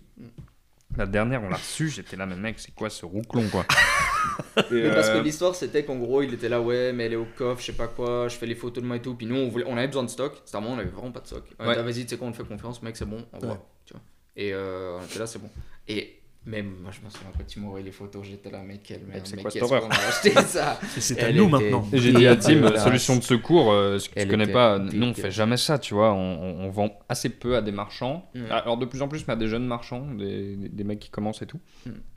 ou à des marchands connus mais pour des pièces un peu spéciales, ou de la quartier, des choses comme ça. Et euh, tout ce qui est sportif, on revend jamais à des... Rolex en vrai, on, on vend 90% de nos Rolex à, à du client final. Ouais. Donc en B2C. Et euh, du coup, je dis à Tim, mais on n'a pas un groupe de marchands, je sais pas quoi, où, ils s'échangent des trucs un peu bof ou quoi, je sais pas, j'en sais rien, tu vois. Un espèce de marché voudrait- parallèle dodgy. Exactement, tu vois, genre un ça, truc où on n'était pas dessus. Et je demande à un pote, ouais, t'as pas un groupe ou je sais pas, je me dis où il y a des Italiens et des Allemands. C'est eux qui ont de toute façon la qualité la, la moins bonne en général en vintage, tu vois. désolé pour les Italiens et euh, les Allemands c'est pas contre vous En fait, c'est- euh, ouais, c'est- connu que les. Italiens font beaucoup de Franken, beaucoup de faux cadrans, du coup c'est toujours les moins chers. Tu mets sur chrono, les premiers souvent c'est les Italiens. Et maintenant les Anglais vu qu'ils sont hors Europe, enfin bref. Et du coup, euh, du coup, ouais, on a refilé ce machin à un Italien. Et en fait, le mec a refait faire le boîtier au laser. Euh, le cadran, il avait une petite tache à un endroit. Du coup, il a swap le cadran. Euh, la, la lunette, elle avait une marque à un endroit, mais pas un gros truc. Nous, un truc qu'on laisserait, on dirait, écoute, c'est la lunette d'origine, elle est marquée, Ouais, mais c'est la lunette d'origine, tu vois. Le Exactement. mec, il a changé, tac, avec une lunette. Bah, c'était censé, c'était une tritium, donc c'était censé être un flat four. Il a remis un truc point four, rien à Ouais. foutre. et, euh, et bim, et puis elle était avec papers only, je crois, un truc comme ça, juste avec les papiers. papers, et puis genre un tag genre le Ouais, peut-être. Et le mec, Et en le gros, l'a mis. il, il a acheté 500 balles de pièces, machin. Il a fait un méga full set. Et, euh, et puis il la vendait, je sais pas, au final 1000 balles de moins que nous. Et même après tout le, le- le truc qu'il avait fait dessus, elle était quand même dégueu, tu vois. ouais elle était, elle était j'étais dégueu, tout mort de rire quand j'ai vu ça. J'étais là, bah, mec, achète-le. enfin, J'avais pas envie de lui expliquer. parce Ouais. que, euh, Ce qui était incroyable, c'est vraiment le moment ça, ça nous est arrivé je- une fois, c'était exceptionnel. Je rejoins le groupe, c'est un groupe WhatsApp, parce qu'il y a pas mal de groupes WhatsApp de revendeurs. Je rejoins le groupe, je regarde les prix, puis je vois, ça tournait à des, des prix de clients finaux. Ouais. Je pose l'annonce, Genre, Ouais, c'était hardcore à part hyper, ça. genre, mais vraiment pas cher du tout. Mais je pense que dans la demi-heure, j'avais 10 Italiens Ouais. et 3 Allemands, tous en mode genre, euh, mec, je Ah, t'apprends maintenant. euh, J'ai les pièces qui te manquent. Ouais, c'est ça. Bon, d'abord, les gars, ils te négocient comme des animaux. hein. Ouais, bah, ça- ça fait, donc, ouais. c'est-à-dire que toi, tu demandes 8000, eux, ils arrivent 5000. T'es là, non, non, non, c'est pas Alors, comme ça que ça 5100. fonctionne. Ouais, tu sais, c'est vraiment. euh, c'est c'est vraiment, ouais, c'est des, mais en plus, c'est des négociations, mais c'est des négociations sur des 20 balles, quoi. Oui, les mecs, c'est ils sont ridicule. prêts. Les C'est gars, pour le ils- principe parfois aussi. hein. Ouais, ouais, non, mais c'est. Tu dis les mecs, ils veulent juste gagner la négo et pas toi, quoi. Ouais, tu sais, t'as le- Mais vraiment, genre, vraiment, les gars vont te négocier pour 50 balles. Ah, sur c'est des montres à plusieurs milliers de francs. Avec la ouais, mais je dois refaire le boîtier au laser, machin. Ouais, peut-être je suis là, bah mec, t'as pas, achète pas cette daube alors, mais bon, c'est que je et, euh, et voilà, et du coup, vraiment, c'était que des Allemands et des Italiens qui m'ont écrit, c'était Exactement. incroyable. Mais elle s'est vendue en ouais. deux, deux heures, c'est bon. Ouais, euh, trop marrant. Bon, Ouais, elle a fait ouais, une ouais. heure, quoi. Ouais. Mais du coup, c'était tout ça pour en revenir sur le fait que qu'on disait que quand euh, un premier achat, euh, faut pas penser que t'es plus malin que, que des gens qui sont là. Et je dis pas que nous, on est une autorité ou quoi que ce soit, hein, parce que nous, on est là, là depuis 6-7 ans, j'en sais rien. Mais euh, il y a des gens qui sont là depuis 20 ans, 30 ans, 50 ans. Mais, euh, mais le newbie qui arrive en mode euh, je vais acheter une speed, je vais acheter une sub, machin, j'ai vu celle-là, elle est moins chère que chez vous, euh, je vais acheter celle-là, t'es là, bah, tu, tu vas te faire avoir. On Soit pas- tu auras du bol. Allez, là, 1% des, des, des gens, des fois, ont du bol. Comme celui qui va dire ah, vas-y, je vais l'acheter aux États-Unis, euh, je vais, je vais pas la déclarer. Il va le faire une fois ou deux, après, il va se Ouais, faire choper. Je peux fois, dire que ça va payer déchaîner. pour les, pour les deux autres, Ouais, ouais, c'est clair. va Donc, euh, il y en a aussi comme ça. C'est comme je te disais avant, les mecs qui vont te demander conseil, euh, qui vont t'envoyer. euh, T'es sympa, tu leur réponds une fois, euh, cool, euh, machin, parce qu'on est passionné, on aime bien discuter avec les gens. Euh, tu leur réponds une fois, tu leur indiques une fois ou deux, euh, il y a ci, il y a ça, machin, etc. Sans forcément la pousser en mode ouais, regardez, on en a une à vendre. Euh, et après, ils commencent à t'envoyer une annonce euh, presque tous les jours en mode euh, ouais, je peux avoir un conseil là-dessus, s'il te plaît. T'es là, mec, euh, Est-ce que tu un peux me la moment. financer ou me l'offrir Bah, Ouais, Enfin, des trucs il comme un- ça. Des fois, les gens, ils abusent, tu vois. Ouais, nous, il y a un moment, on dit aux gens écoutez, euh, on veut bien On vous donner des conseils, sympa, mais mais- on facture, quoi. Ouais. on facture, et puis je pense que vous avez meilleur temps de l'acheter directement chez nous parce que la facture, elle va être salée. C'est clair, prenez-la en plus, on pourra se rencontrer. c'est comme on disait avant, tu, tu vas chez Porsche pour essayer la dernière GT3, puis en fait tu l'achètes d'occasion, tu vois. Enfin, là c'est spécial parce que tu peux pas l'avoir, c'est comme des Daytona. C'est mais- sur le principe, c'est un peu la même chose, quoi. Tu, tu vas pas demander. euh, Tu l'essayes pendant 4 heures toutes les semaines, quoi. ouais, C'est c'est ça. c'est comme, C'est euh, c'est comme les gens qui vont essayer les chaussures euh, dans le magasin puis qui les achètent sur Zalando. Ouais. Enfin, Non, bien- non, mais c'est ok, le pire, c'est qu'après tu ramènes tes chaussures dans le magasin pour dire ouais, vous pouvez regarder, euh, j'ai acheté ça secondement, vous pouvez me dire ce que vous en pensez. Ouais, ça. matcher le Le- prix. Le mec du magasin, il va dire ben. Tu te- enfin, j'en merde. On compare pas la même chose. Dégage, toi, ouais. Donc Et ça, ouais, il y a ça, des ouais. beaux phénomènes pour Et ça. nous au début on était très gentils avec ça, mais maintenant on est un peu plus, un peu plus direct. on a enfin, moins un de peu temps plus- aussi, tu vois. On Enfin, coupe un peu vite. plaisir, on est passionné. Parce que- C'est Ouais, le côté ouais. Dodge qui ressort plus que le côté non, non, mais le problème qu'on a, c'est que, en fait, un truc qui est, qui est arrivé avec le temps, c'est que si on a le malheur de dire, ok, cette montre, elle est bien sur une, euh, sur une bouse, euh, après, les gens vont se retourner contre nous. Parce qu'en fait, au final, c'est notre expertise qui est mise en jeu à chaque fois qu'on vend une montre, Ouais. comme c'est notre expertise qui est mise en jeu à chaque fois que. Ouais, il y a le chat qui aimerait rentrer. Euh, comme c'est notre expertise. une interview qui- à quatre. qui- ouais. comme c'est notre expertise qui est mise en jeu à chaque fois qu'on dit OK sur une montre, genre elle est bien ou autre. Et le problème, c'est que on a remarqué avec le temps, ne pas les avoir en main, c'est tu ne peux pas donner un avis vraiment précis, sauf si tu sais exactement ce que tu as, d'où elle vient, etc. Mais donc, du coup, si tu donnes ton avis sur une montre, que le mec la reçoit, qu'elle est pas bonne, Tu peux pas engager ça ta retourne là-dessus. sur toi. Ouais, Bah non, c'est beaucoup trop risqué. Tout le monde est sur Insta, ta réputation, tout ça, ça, ça, se, ça me met des années, comme tu disais, tu vois, à se créer. Ouais, Et ça met des secondes on a un deal, exactement, Ouais. tout à fait. Mais c'est maintenant, c'est un truc qu'on dit, écoutez, on n'a pas la montre en main, on peut pas vous dire. Ouais. Euh, après, tu vas me dire, c'est peut-être en- ambivalent, euh, enfin, contraire au fait qu'il y a plein de gens qui nous achètent uniquement sur photo.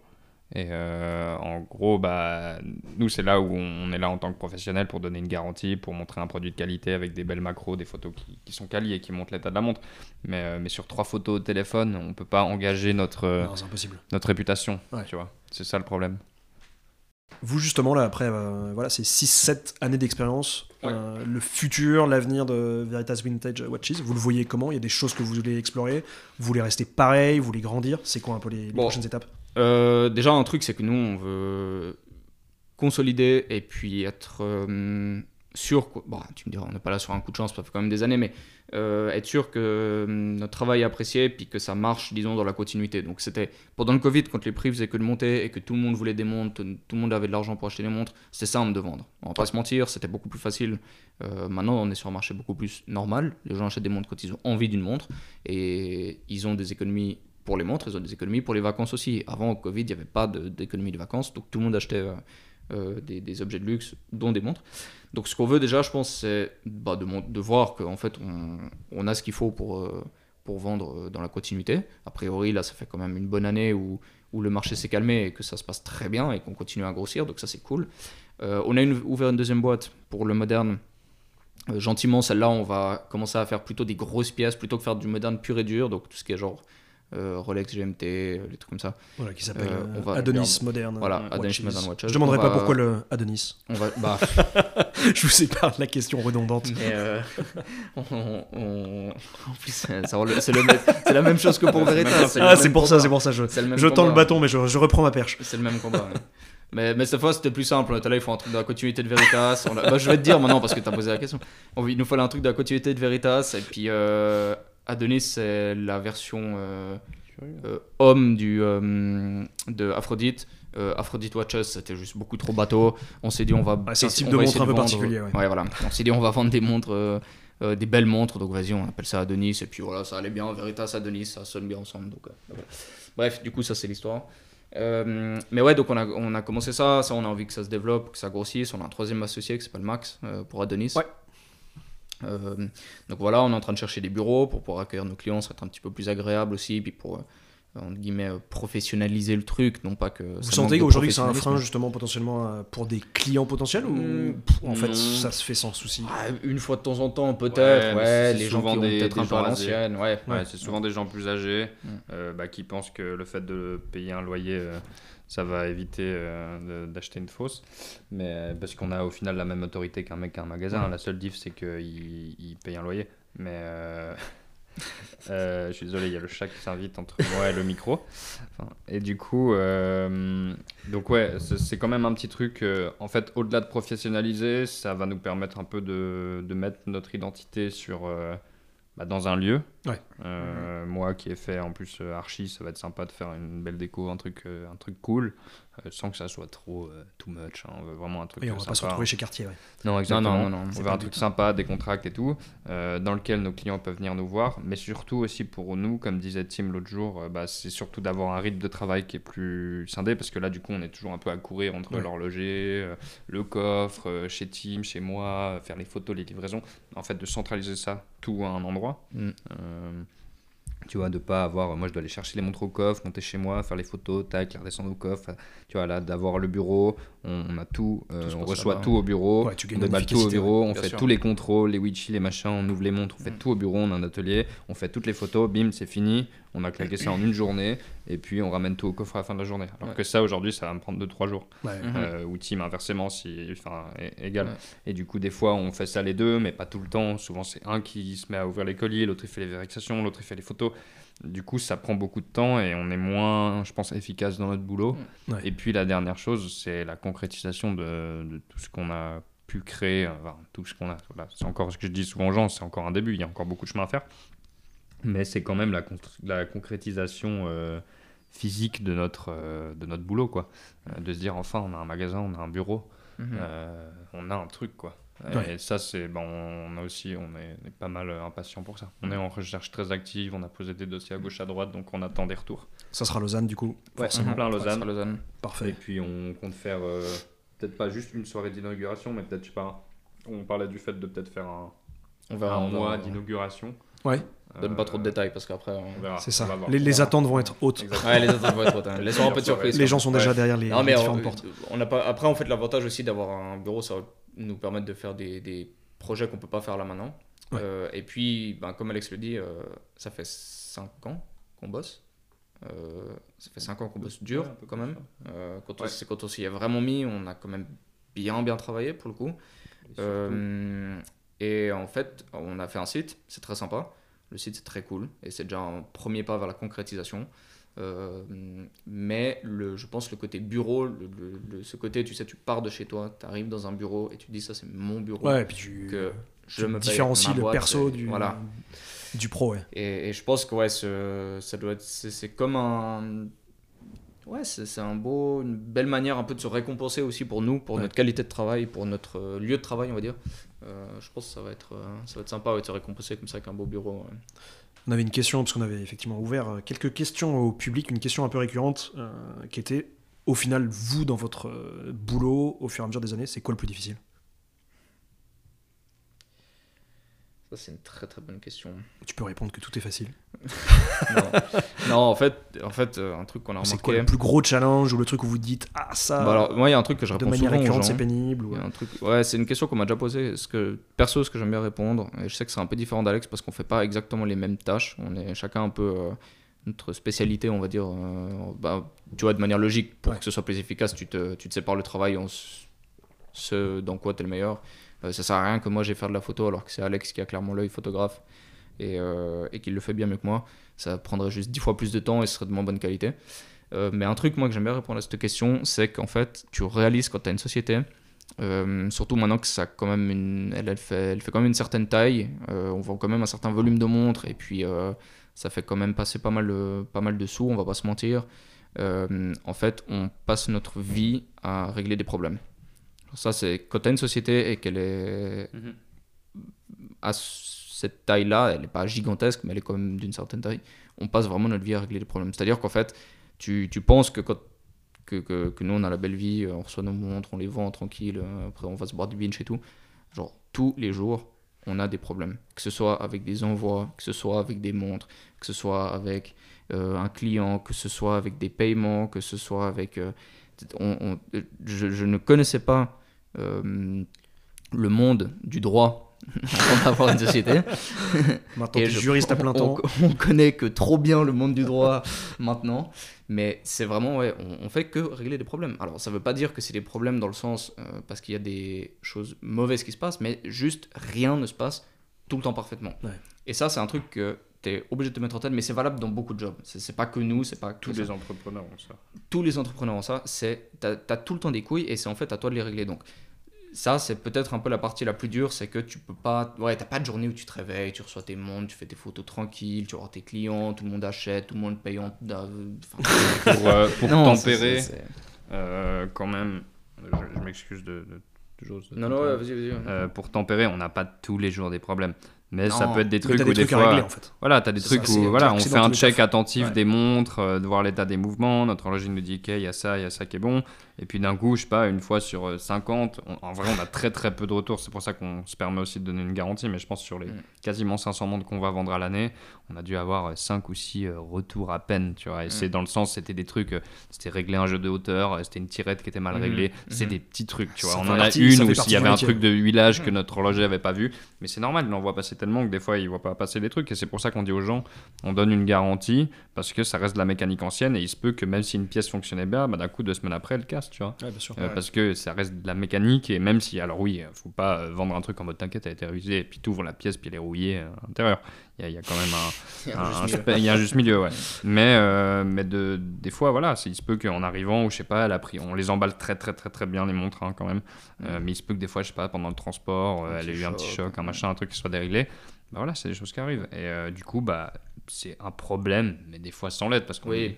les gens sont en fait paradoxalement encore plus rassurés quand on est là pour assurer le service derrière, parce qu'ils se sentent pas euh, abandonnés. Mhm. Et quand ils voient qu'en une journée, euh, on leur a dit va à tel horloger qui est à 10 minutes de chez eux, ils l'amènent, tac, ou bien on leur fait un billet euh, d'envoi à DHL, ils vont le poster dans leur euh, truc Ouais. à côté de chez eux, on envoie chez nous, et puis une semaine après, ils l'ont de nouveau sur leur, leur poignet, elle est toute réglée, nickel, bah, ils se sentent encore plus rassurés. Ils ont dit en fait j'ai eu un problème et ils étaient là aussi, tu vois. Mhm. Et du coup, bah, ça renforce la confiance encore chez les gens. Mais comme tu dis, ouais, des fois, il y a des problèmes d'envoi, il y a un machin, des douanements qui prend deux heures à finir. Ce que je veux dire, Ouais. votre, votre clientèle Enfin, aujourd'hui, elle est, euh, elle est répartie. C'est vraiment du worldwide où il y a quand même une Ouais, composante suisse majoritaire ou Ouais. pas plus que ça? Toute la, toute la clients sur toute la planète, euh, beaucoup de Français, Beaucoup de Français, beaucoup de ouais. Suisses, euh, pas mal en Europe évidemment, mais on a des clients euh, de, de la Californie jusqu'à Sydney, donc euh, on a vraiment euh, tous les fuseaux horaires, euh, Ouais, c'est vrai, tous les marrant. fuseaux horaires possibles et Mhm. imaginables. C'est vrai. Ce serait marrant de vendre une montre par ce fuseau horaire. Ouais, mais je pense que ça a été c'est gentiment fait. mais- euh, non, franchement, par rapport à, à ce que je disais, c'est vrai que je le, je le, je le, je le décrivais d'une manière peut-être un petit peu dramatique, mais c'est pas des problèmes, genre on n'est pas tout le temps en train de régler les problèmes, mais c'est plus dans le sens il y a tout le temps un petit truc qui- qu'il faut régler. Ouais. Euh, typique, voilà, bah, tu vois, tu t'importes une montre pour un client euh, que tu fais, que, que tu commandes spécialement pour lui parce qu'il cherche ça. Euh, le mec, euh, on a eu ça il y a pas longtemps. Le gars est pas tout le temps à Lausanne. Les quelques jours où il est là, tu devrais la recevoir. Tu as, une fenêtre de 4 jours. Euh, toi, tu devrais la recevoir le premier jour, donc tu dis, ok, j'ai trois jours pour la lui la livrer, je suis nickel. Au final, elle reste bloquée en douane. Après, tu leur envoies ce qu'ils ont besoin. Finalement, en fait, elle est- ils ont re-besoin de faire un contrôle. Puis au final, le mec rentre et puis enfin, repart euh, à l'autre bout de la Suisse. et puis, t'as pas pu lui livrer sa montre. Tu vois, c'est des trucs comme ça où en fait, Ouais. donc après, toi, tu dois faire le, tu dois faire le, le pigeon voyageur entre le client, les douanes. Tu dois essayer de dire aux douanes de se bouger. Puis en même temps, tu dois dire au client que tu es vraiment désolé, mais que tu vois, c'est pas de ta faute, etc. Mhm. Donc, mais c'est ça, c'est aussi dans notre, euh, parce que nous, on est dans une, une optique de, enfin, on veut vraiment bien faire. On veut Ouais. amener un, un service client qui est, qui est, comme on disait au début, euh, qui est transparent, qui est rapide, qui est efficace et qui est, euh, qui est clair. On n'est pas euh, on veut, voilà, on n'a pas peur de dire aux gens, écoutez, votre montre a été bloquée en douane, on ne sait pas pourquoi, mais on est en train de le régler, et puis bah, on espère qu'on peut vous la livrer, puis sinon on vous l'enverra. Quoi. Au final, Ouais. c'est ce qu'on a dû faire, voilà, c'était moins, c'était moins fun, euh, mais c'est ce qu'on a dû faire. Mhm. Euh, mais voilà, c'est ce genre de petits problèmes que tu dois un petit peu tout le temps Ouais, c'est régler. ça. Des, des maillons qui restent, euh, je sais pas, tu dois livrer la montre le lendemain à 10h Ouais. et puis euh, bah, tu vois le client à 18 et en fait, euh, je sais pas, tu dois enlever des maillons, euh, je sais pas, une Datejust, un machin, et puis les vis elles sont collées, et même avec le, ouais. le machin qui chauffe la colle, t'arrives pas à l'enlever, du coup Ouais. tu dois aller chez l'horloger vite fait entre 9h et 10 le matin, mais ça se trouve il est pas là ou il est occupé ou machin. Enfin, c'est pas des gros problèmes, mais c'est juste pendant deux semaines. Exactement. Et après, tu... en fait, c'est tous ces petits trucs où, je sais pas, tu dois aller shipper une montre pour un client le lundi avant qu'il parte en vacances. Et puis, en fait, trois jours avant, euh, tu refais. Nous, en fait, on fait toujours un test quand on la reçoit, la montre. Ensuite, on la check avec l'horloger, machin. Puis, en général, euh, je refais juste un dernier Witchy avant de les emballer. Mm. Juste parce que des fois, tu peux avoir un délai, un machin, tu vois. Juste histoire de. Et je recheck encore tout, je sais pas, les passages de date, machin, la réserve de marche, Mm. on, les, on, les, on les remonte à bloc. euh, euh, avant et au tout début quand on n'avait pas de Witchy quand on vendait encore je sais pas trois montres par mois euh, je me rappelle on les posait sur le bureau Ouais. et euh, on les remontait à bloc et on écrivait sur des papiers genre l'heure en fonction du décalage sur notre téléphone pour voir combien de secondes elle prenait par jour tu Ouais, vois c'est ça. Ouais. et euh, au début on faisait l'ancienne, comme ça hein, mais ça fonctionne. À ça fonctionne. et, euh, Pas très précis, mais ça fonctionne. et voilà tu vois au début et, euh, en Et dessous de les- 5 minutes, c'était bon. ouais. exactement quand on n'avait pas de Witchy au tout tout début mais c'était longtemps ça tu vois Non, non, maintenant, on a l'horloger machin tac on a le Witchy exactement c'est du vintage. Et là je sais pas tu minute par heure. hein. tu la passes sur Luigi, c'est 21h, 22h, t'es en train de faire les colis, tu sais que t'en as déjà pour 2-3 heures, tu dois aller, aller les poster demain à 9h, et là tu vois que la date elle passe pas, ou que la couronne elle te reste dans la main. Sur des petits trucs, je sais faire, tu vois, des couronnes, même sur la, la Paul Newman, la couronne m'était restée dans la main, bah j'ouvre le mouvement, tac, tu remets la tirette, tu revisses la vis, puis c'est vite fait. Mais, euh, Les mains, faut, faut pas les la- mains qui trempent à ce moment. Non, non, bah là, je veux dire, tu remets la, la- pas la tirette, la, la tige de remontoir Tige avec la couronne. ouais. Enfin bref, je suis pas horloger, hein, mais j'ai trois bases vite fait. Et euh, t'as des petits trucs que tu peux faire toi, un réglage de, de raquette sur une speed, un machin, même sur une Datejust, c'est pas très pas compliqué. ouais. Mais, euh, mais t'as certains trucs où tu peux pas, et t'es la merde. Je dois l'envoyer demain à 9h du mat. Euh, faut que j'appelle mon horloger maintenant à 23h pour lui dire écoute, il faut que je passe demain à 9h du mat. Euh, Sauf faut que tu lui, il commence ça. à 10h. C'est ça. Ouais, ou même s'il hein. commence à 9h, il a d'autres trucs sur Ouais, le feu. C'est ça, il t'attend, il t'attend pas quoi. Exactement. Ouais. Ou, euh, ou j'en sais rien, tu laisses tomber une montre et tu lui mets une marque. euh, genre le Ouais. jour avant, ça nous est arrivé une fois. Ouais. Avec, euh, bah, avec euh, la, la Daito. Ouais. Tu lui avais Ouais. dit. Hein. Ouais. Et euh, on, on laisse tomber. euh, on devait la livrer le soir même. On laisse tomber. En gros, euh, la montre était dans une, euh, une espèce de boîte, des boîtes qu'on utilise qui protègent, si tu veux, pour pas rayer les montres. Et en gros, on pensait qu'elle était fermée, la boîte, genre proprement. Et ben, ce qui a dû, ce qui a dû arriver arriva. Non, c'est le bracelet. On a pris. Ah non, c'est vrai, putain. Parce qu'elle sortait de chez, chez François.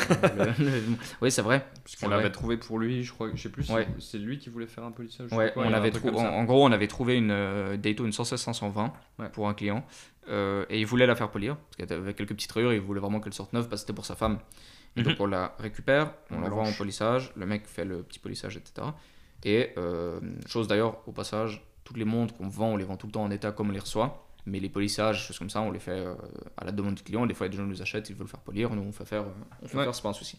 Bref, nos perso. Et puis, euh, donc on fait ça, et en fait, le polisseur, malheureusement, n'avait pas remis la, la barrette C'est la seule fois où il a fait une connerie comme ça. ouais. du bracelet qui tient au boîtier. Donc en fait, c'était c'était pas attaché. Ouais. Euh, mais c'est vu que c'est une Daito moderne, c'est suffisamment serré entre guillemets C'est pour ce que, que quand tu la tient, prends comme ça, ça tient. Tu vois, Ouais. ça va pas tout de suite tomber. Et, euh, et ouais, on, on allait emballer, puis je sais plus, un ou deux prend la montre, bam, tombe par terre. Et elle tombe genre sur un sur le Sur bord de la fenêtre, un truc Ouais, comme ça, parce qu'on devait juste faire un loose shot ou un truc. Donc, Et elle tombe pile sur le cadre de la fenêtre en donc ça métal. te met vois. vraiment la grosse raye, J'étais là. oh. genre le gros poc sur Ouais, le, le truc que tu peux pas masquer. ouais. Ouais, On tu la livrer dans une heure. Putain. Donc tu vois, Justement, genre, elle a encore plus d'histoire. Ouais. Et puis, mais bon, après, c'est aussi, tu nous poses la question, mais bon, comme Alex l'a dit, on va vendre 500 montres cette année. Euh, Il y a que des menteurs qui te diront que quand tu vends 500 mondes par année, t'as aucun problème. C'est impossible. C'est Ouais, c'est ça. sûr que tu vas en avoir. Juste, juste par le volume que tu fais, c'est Ouais. obligé. Mais c'est pas, en soi, c'est pas grave. Ouais. C'est juste, c'est, nous, c'est ça notre métier aussi, c'est de pouvoir régler ces problèmes-là le plus rapidement possible et le mieux possible. Et, euh, et donc, je pense que c'est ça qui est difficile. Mhm. Ça, et puis les gens. euh, les gens Ouais, et puis au final, il était hyper chill. euh, il, était, il était content hein, parce Ouais, qu'au ouais. final, on lui a dit écoute, on l'a fait tomber, machin, on va t'offrir juste le police, il- le polissage, ils mettent juste un petit coup de laser, machin, tac. Puis ça Les gens ont une phobie du laser alors que déjà ils savent même pas ce que c'est, ils ont jamais vu quelqu'un qui fait du laser. Euh, et si c'est fait, Ouais, et si c'est ouais. dit avec transparence et c'est fait avec qualité, il n'y a, il y a pas de Ouais, il raison. pas ouais. Faut Mm. pas juste te vendre une, une 1675 euh, soi-disant NOS Oui, avec ça. un faux sticker sur le dos. Mhm. Euh, avec les chanfreins qui ont été refaits parfaitement, alors qu'en fait c'était un Ouais. rouclon qui a été refait au laser entièrement. Donc, Qui a été sous euh, le laser pendant 4 heures, Un mais bon galère. exactement.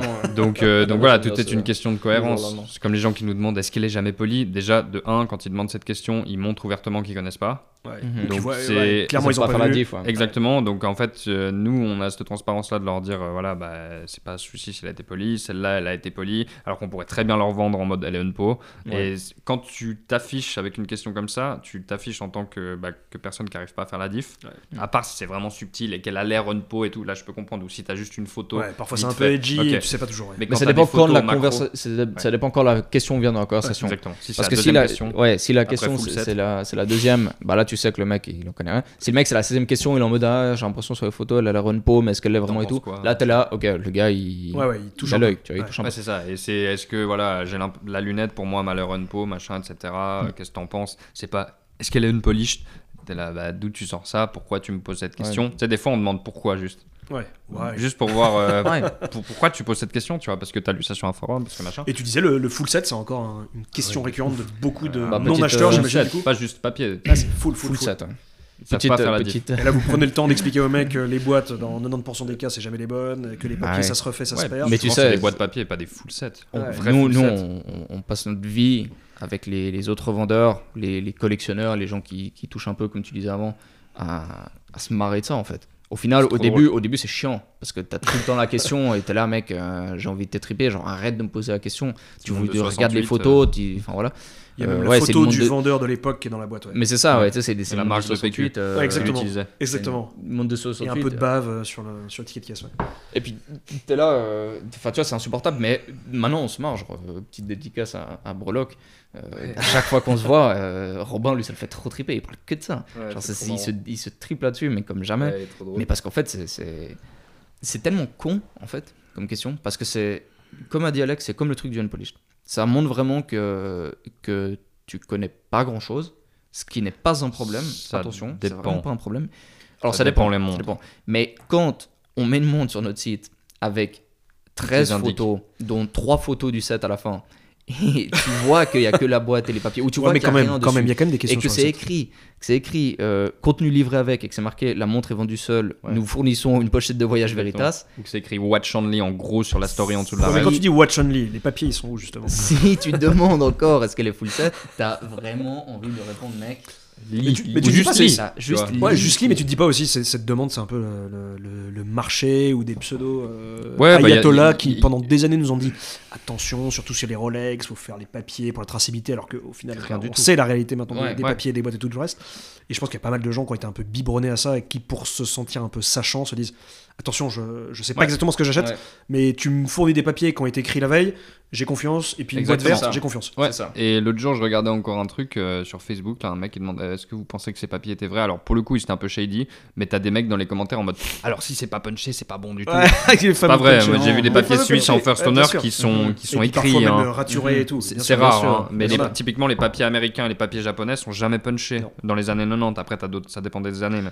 Donc, tu avais des papiers imprimés, ils ont une typo très particulière, tu retrouves et tout, mais c'est des papiers spéciaux. Pareil, des gens qui vont dire Oh, mais c'est écrit en chinois, euh, c'est pas des vrais papiers. Petite, dédicace, à, ouais, petite dédicace Parce à qu'on a beaucoup de monde qui veulent, viennent de euh, Hong Kong ou Japon. Parce que c'est le, gros, et ça tu le vois chez tous les vendeurs, hein, il y a beaucoup de montres euh, euh, d'Asie, parce que c'est eux qui ont conservé les, les plus belles Méga montres, marché aussi, surtout. Euh, et il y a un marché énorme, donc il y a de la quantité et il y a de la qualité. Ouais. Donc beaucoup de personnes achètent là-bas. Nous les premiers, on s'en cache pas du tout. Donc forcément, tu as des, bah, des noms de villes ou des, des montres qui ont été vendues dans des pays asiatiques. Marqué Kowloon. Et ouais, et les mecs, Et des fois, tu sais, nous, on parle avec des gars, tu parles, des, je sais pas, une heure, deux heures avec, et puis t'échanges, et puis à un moment, le mec, il dit, ouais, je parle une photo de papier, tu l'envoies, puis il dit, ah, je veux pas. Puis t'as le quoi le problème, puis là, ouais, je veux pas, je veux que des papiers européens. puis t'es là, mais Pas de soucis, je ça t'en change refais. quoi, tu sais, puis c'est là, ouais, mais c'est papier Je asiatique. code ça me- 110, c'est plus bon. Hein. Ouais, c'est ça. Et c'est là, ouais, mais que de. Enfin, c'est des papiers asiatiques, du coup, on peut pas faire confiance, on sait pas ce qu'ils font. C'était la guerre. C'est la même montre qui sort de la même usine, Ouais, avec les mêmes papiers qui sortent de la même usine, C'est juste l'écriture dessus est différente. Genre. Je pense euh, bien qu'un mec qui voudrait faire des faux papiers, bah, logiquement, il Voilà. les ferait italien, il les ferait Il est français, malin, parce qu'il il est est écrirait pas en japonais dessus, c'est ça. enfin, tu vois. Mais non. Parce que justement, il y a ce, ce premium absolument débile sur les papiers européens, alors qui Premium, heureusement même n'existe pas, hein. plus vraiment. Je trouve de, ouais, de Ouais, moins mais moins. à l'époque, quand même, c'était. Moi, j'ai l'impression qu'à l'époque, ouais. Mais il y a genre, ouais, il y a Maintenant, 10 moins. ans, il y a 10 ans, tu payais euh, parfois sur certaines pièces 20-30% de plus parce que soi-disant il y avait un full set. Et en- Tellement entre très gros guillemets. Ouais, et puis un full européen ou un machin. Alors il y a des codes spéciaux, un 061, des trucs comme ça, où ça vient de l'usine, c'est assez sympa, tu vois. Ouais. Mais euh, sur le principe, c'est un peu, c'est un peu con. Et euh, en plus de ça, euh, souvent les montres asiatiques sont en bien meilleur état. Euh, full d'origine, elles sont peu altérées, etc. Mhm. Et les papiers ne te disent rien sur l'état de la montre, ils ne te disent rien sur le cadran, à part quelques exceptions, genre les papiers américains qui te parlent du bracelet et du cadran. Ouais. Mais encore, voilà. Ouais, t'as pas l'historique de la pièce, Non. pas le Non, cadran de service, le mouvement, le mouvement de c'est ce que Je dis service. aux gens des, des fois, mais les gars, c'est pas parce que. Il y en avait un, une fois, il m'avait fait une théorie parce qu'il voulait acheter une DD, puis il me dit Ah non, moi j'achète que full set. Et là, pourquoi Et, Ah ouais euh, On lui avait Moi déjà parlé aussi. 15 fois, et en plus, on Ouais, une fois, il voulait nous acheter une, une Audemars euh, en biton. Et on lui avait pris le temps de lui parler. euh, le gars était sympa hein, et tout. Et euh, lui expliquer qu'une 14486 SA, il y a 700 de mémoire, 724 exemplaires, un truc comme ça, qui ont été faits. Ouais. Tu vois, De donc, euh, mémoire, mais c'est extrêmement précis. C'est ce que j'allais dire. C'est une De licorne. mémoire entre 723 et 725. Mais, C'est c'est entre 720 et 750, j'ai- j'ai plus la truc. Les, les 4K euh, 3.2 comme Team a dans sa collection, il y en a 376 qui ont été faites en, en or acier, etc. Tu vois. Donc c'est une toute petite production. Il y en a de toute façon moins de 1000 dans ses références, excepté les 14790, il y en a un peu plus. Je parle en français pour, pour nos auditeurs français, euh, ou pour nos genevois. Euh, bon non, ils disent 80 et pas 90. on a- Ouais, c'est On dit 70 Bref, et 90. Exactement. Bref.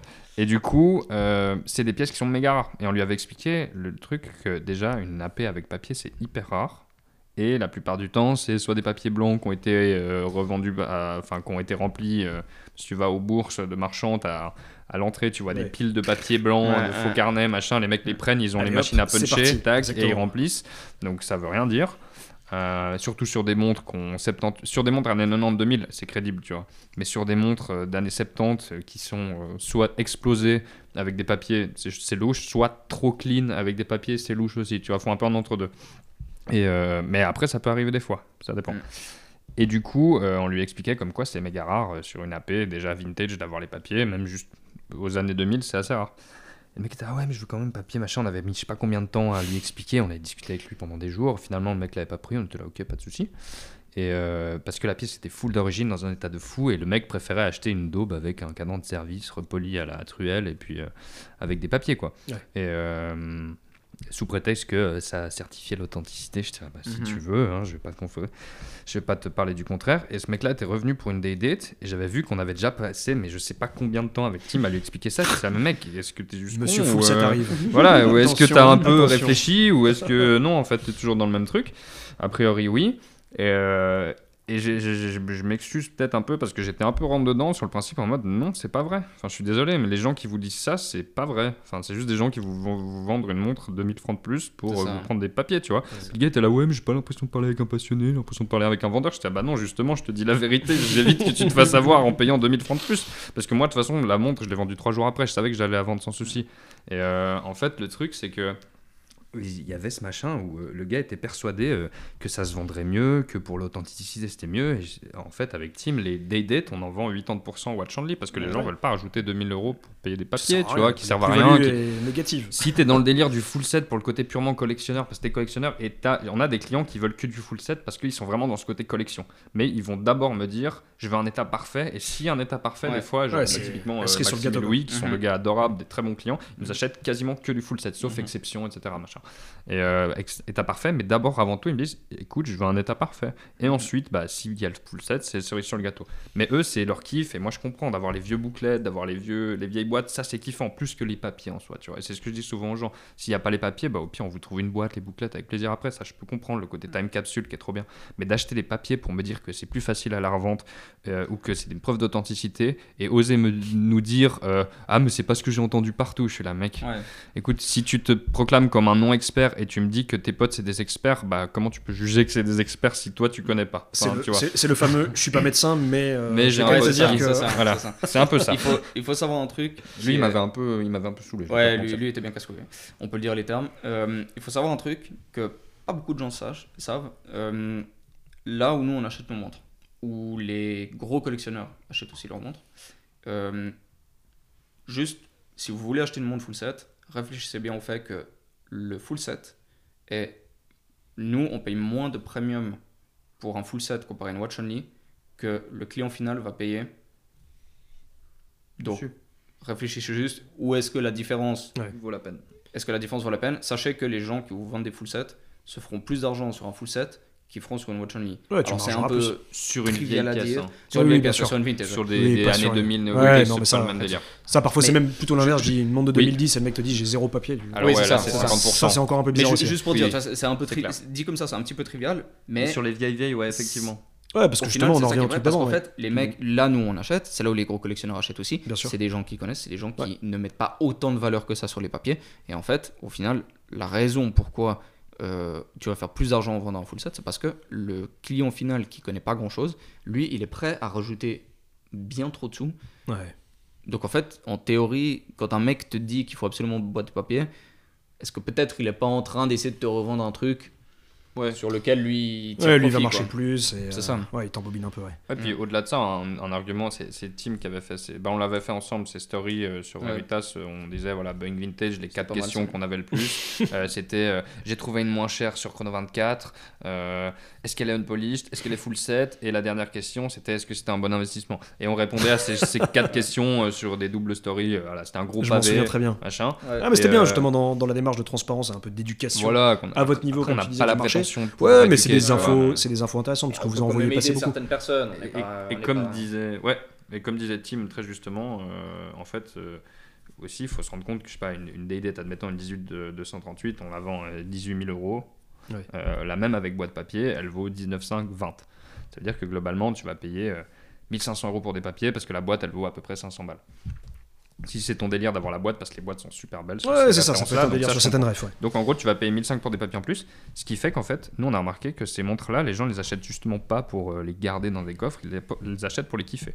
Ce qui fait qu'en fait, tu vas réduire aussi ton audience au moment où tu vas la mettre à... Parce qu'il y a des gens qui ont peut-être un budget de 17, 18, mettons tu la mets 18, le mec il est sympa, tu lui fais un prix, machin, t'arrives à peu près vers son budget, il fait un petit effort vers toi.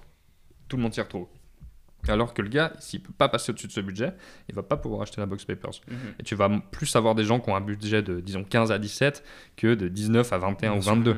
Et en Mhm. fait, tu réduis aussi ton audience. Tout Ouais. est une question de prix. Même comme tu disais, euh, bah, te rappelles, Johnson, l'autre jour, il avait, je sais pas, une, une bad girl ou je sais pas quoi, Watch Only, euh, qui, qui était postée. Mais euh, voilà, la valeur marché, c'est 17. Bah, lui, il la mettait en Watch Only, je sais pas, à 11 ou 12. Tu vois du coup, Si t'achètes ça pour leur même porter, si Watch Only, bah, en fait, euh, tout est une question de prix. Ouais. Surtout sur des, sur des modernes, c'est quand même un peu plus bizarre.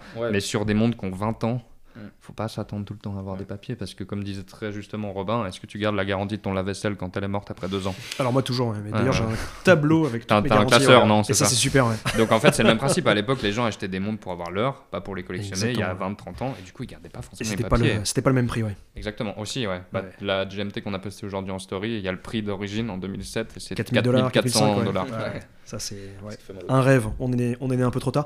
Le mot de la fin, s'il y avait une pièce un peu Graal que vous deviez sourcer l'un et l'autre, ça serait quoi Oh. C'est dur ça comme question. Euh, Une parmi tant d'autres.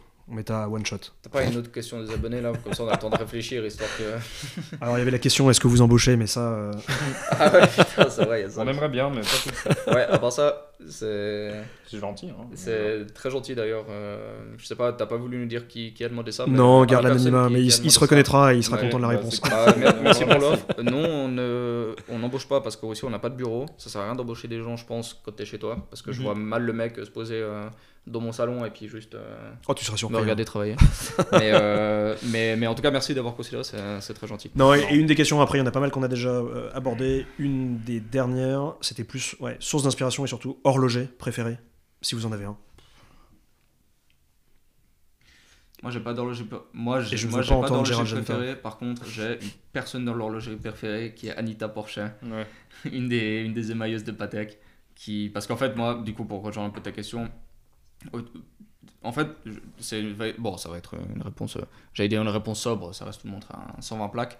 Mais euh, moi, mes sobre. gras horlogers, c'est une, euh, une 5231, donc une Patek World Timer avec cadran en émail. Bienvenue dans le club. Euh, en or jaune, si possible. J'aurais pu répondre une, une 25-23 cadran émail, voilà. Ouais, C'est aussi des budget. gras horlogers, mais c'est des trucs qui coûtent plusieurs centaines de milliers, voire plusieurs millions Ouais. suivant les, les, à les modèles. Voilà, hyper dur à trouver et tout.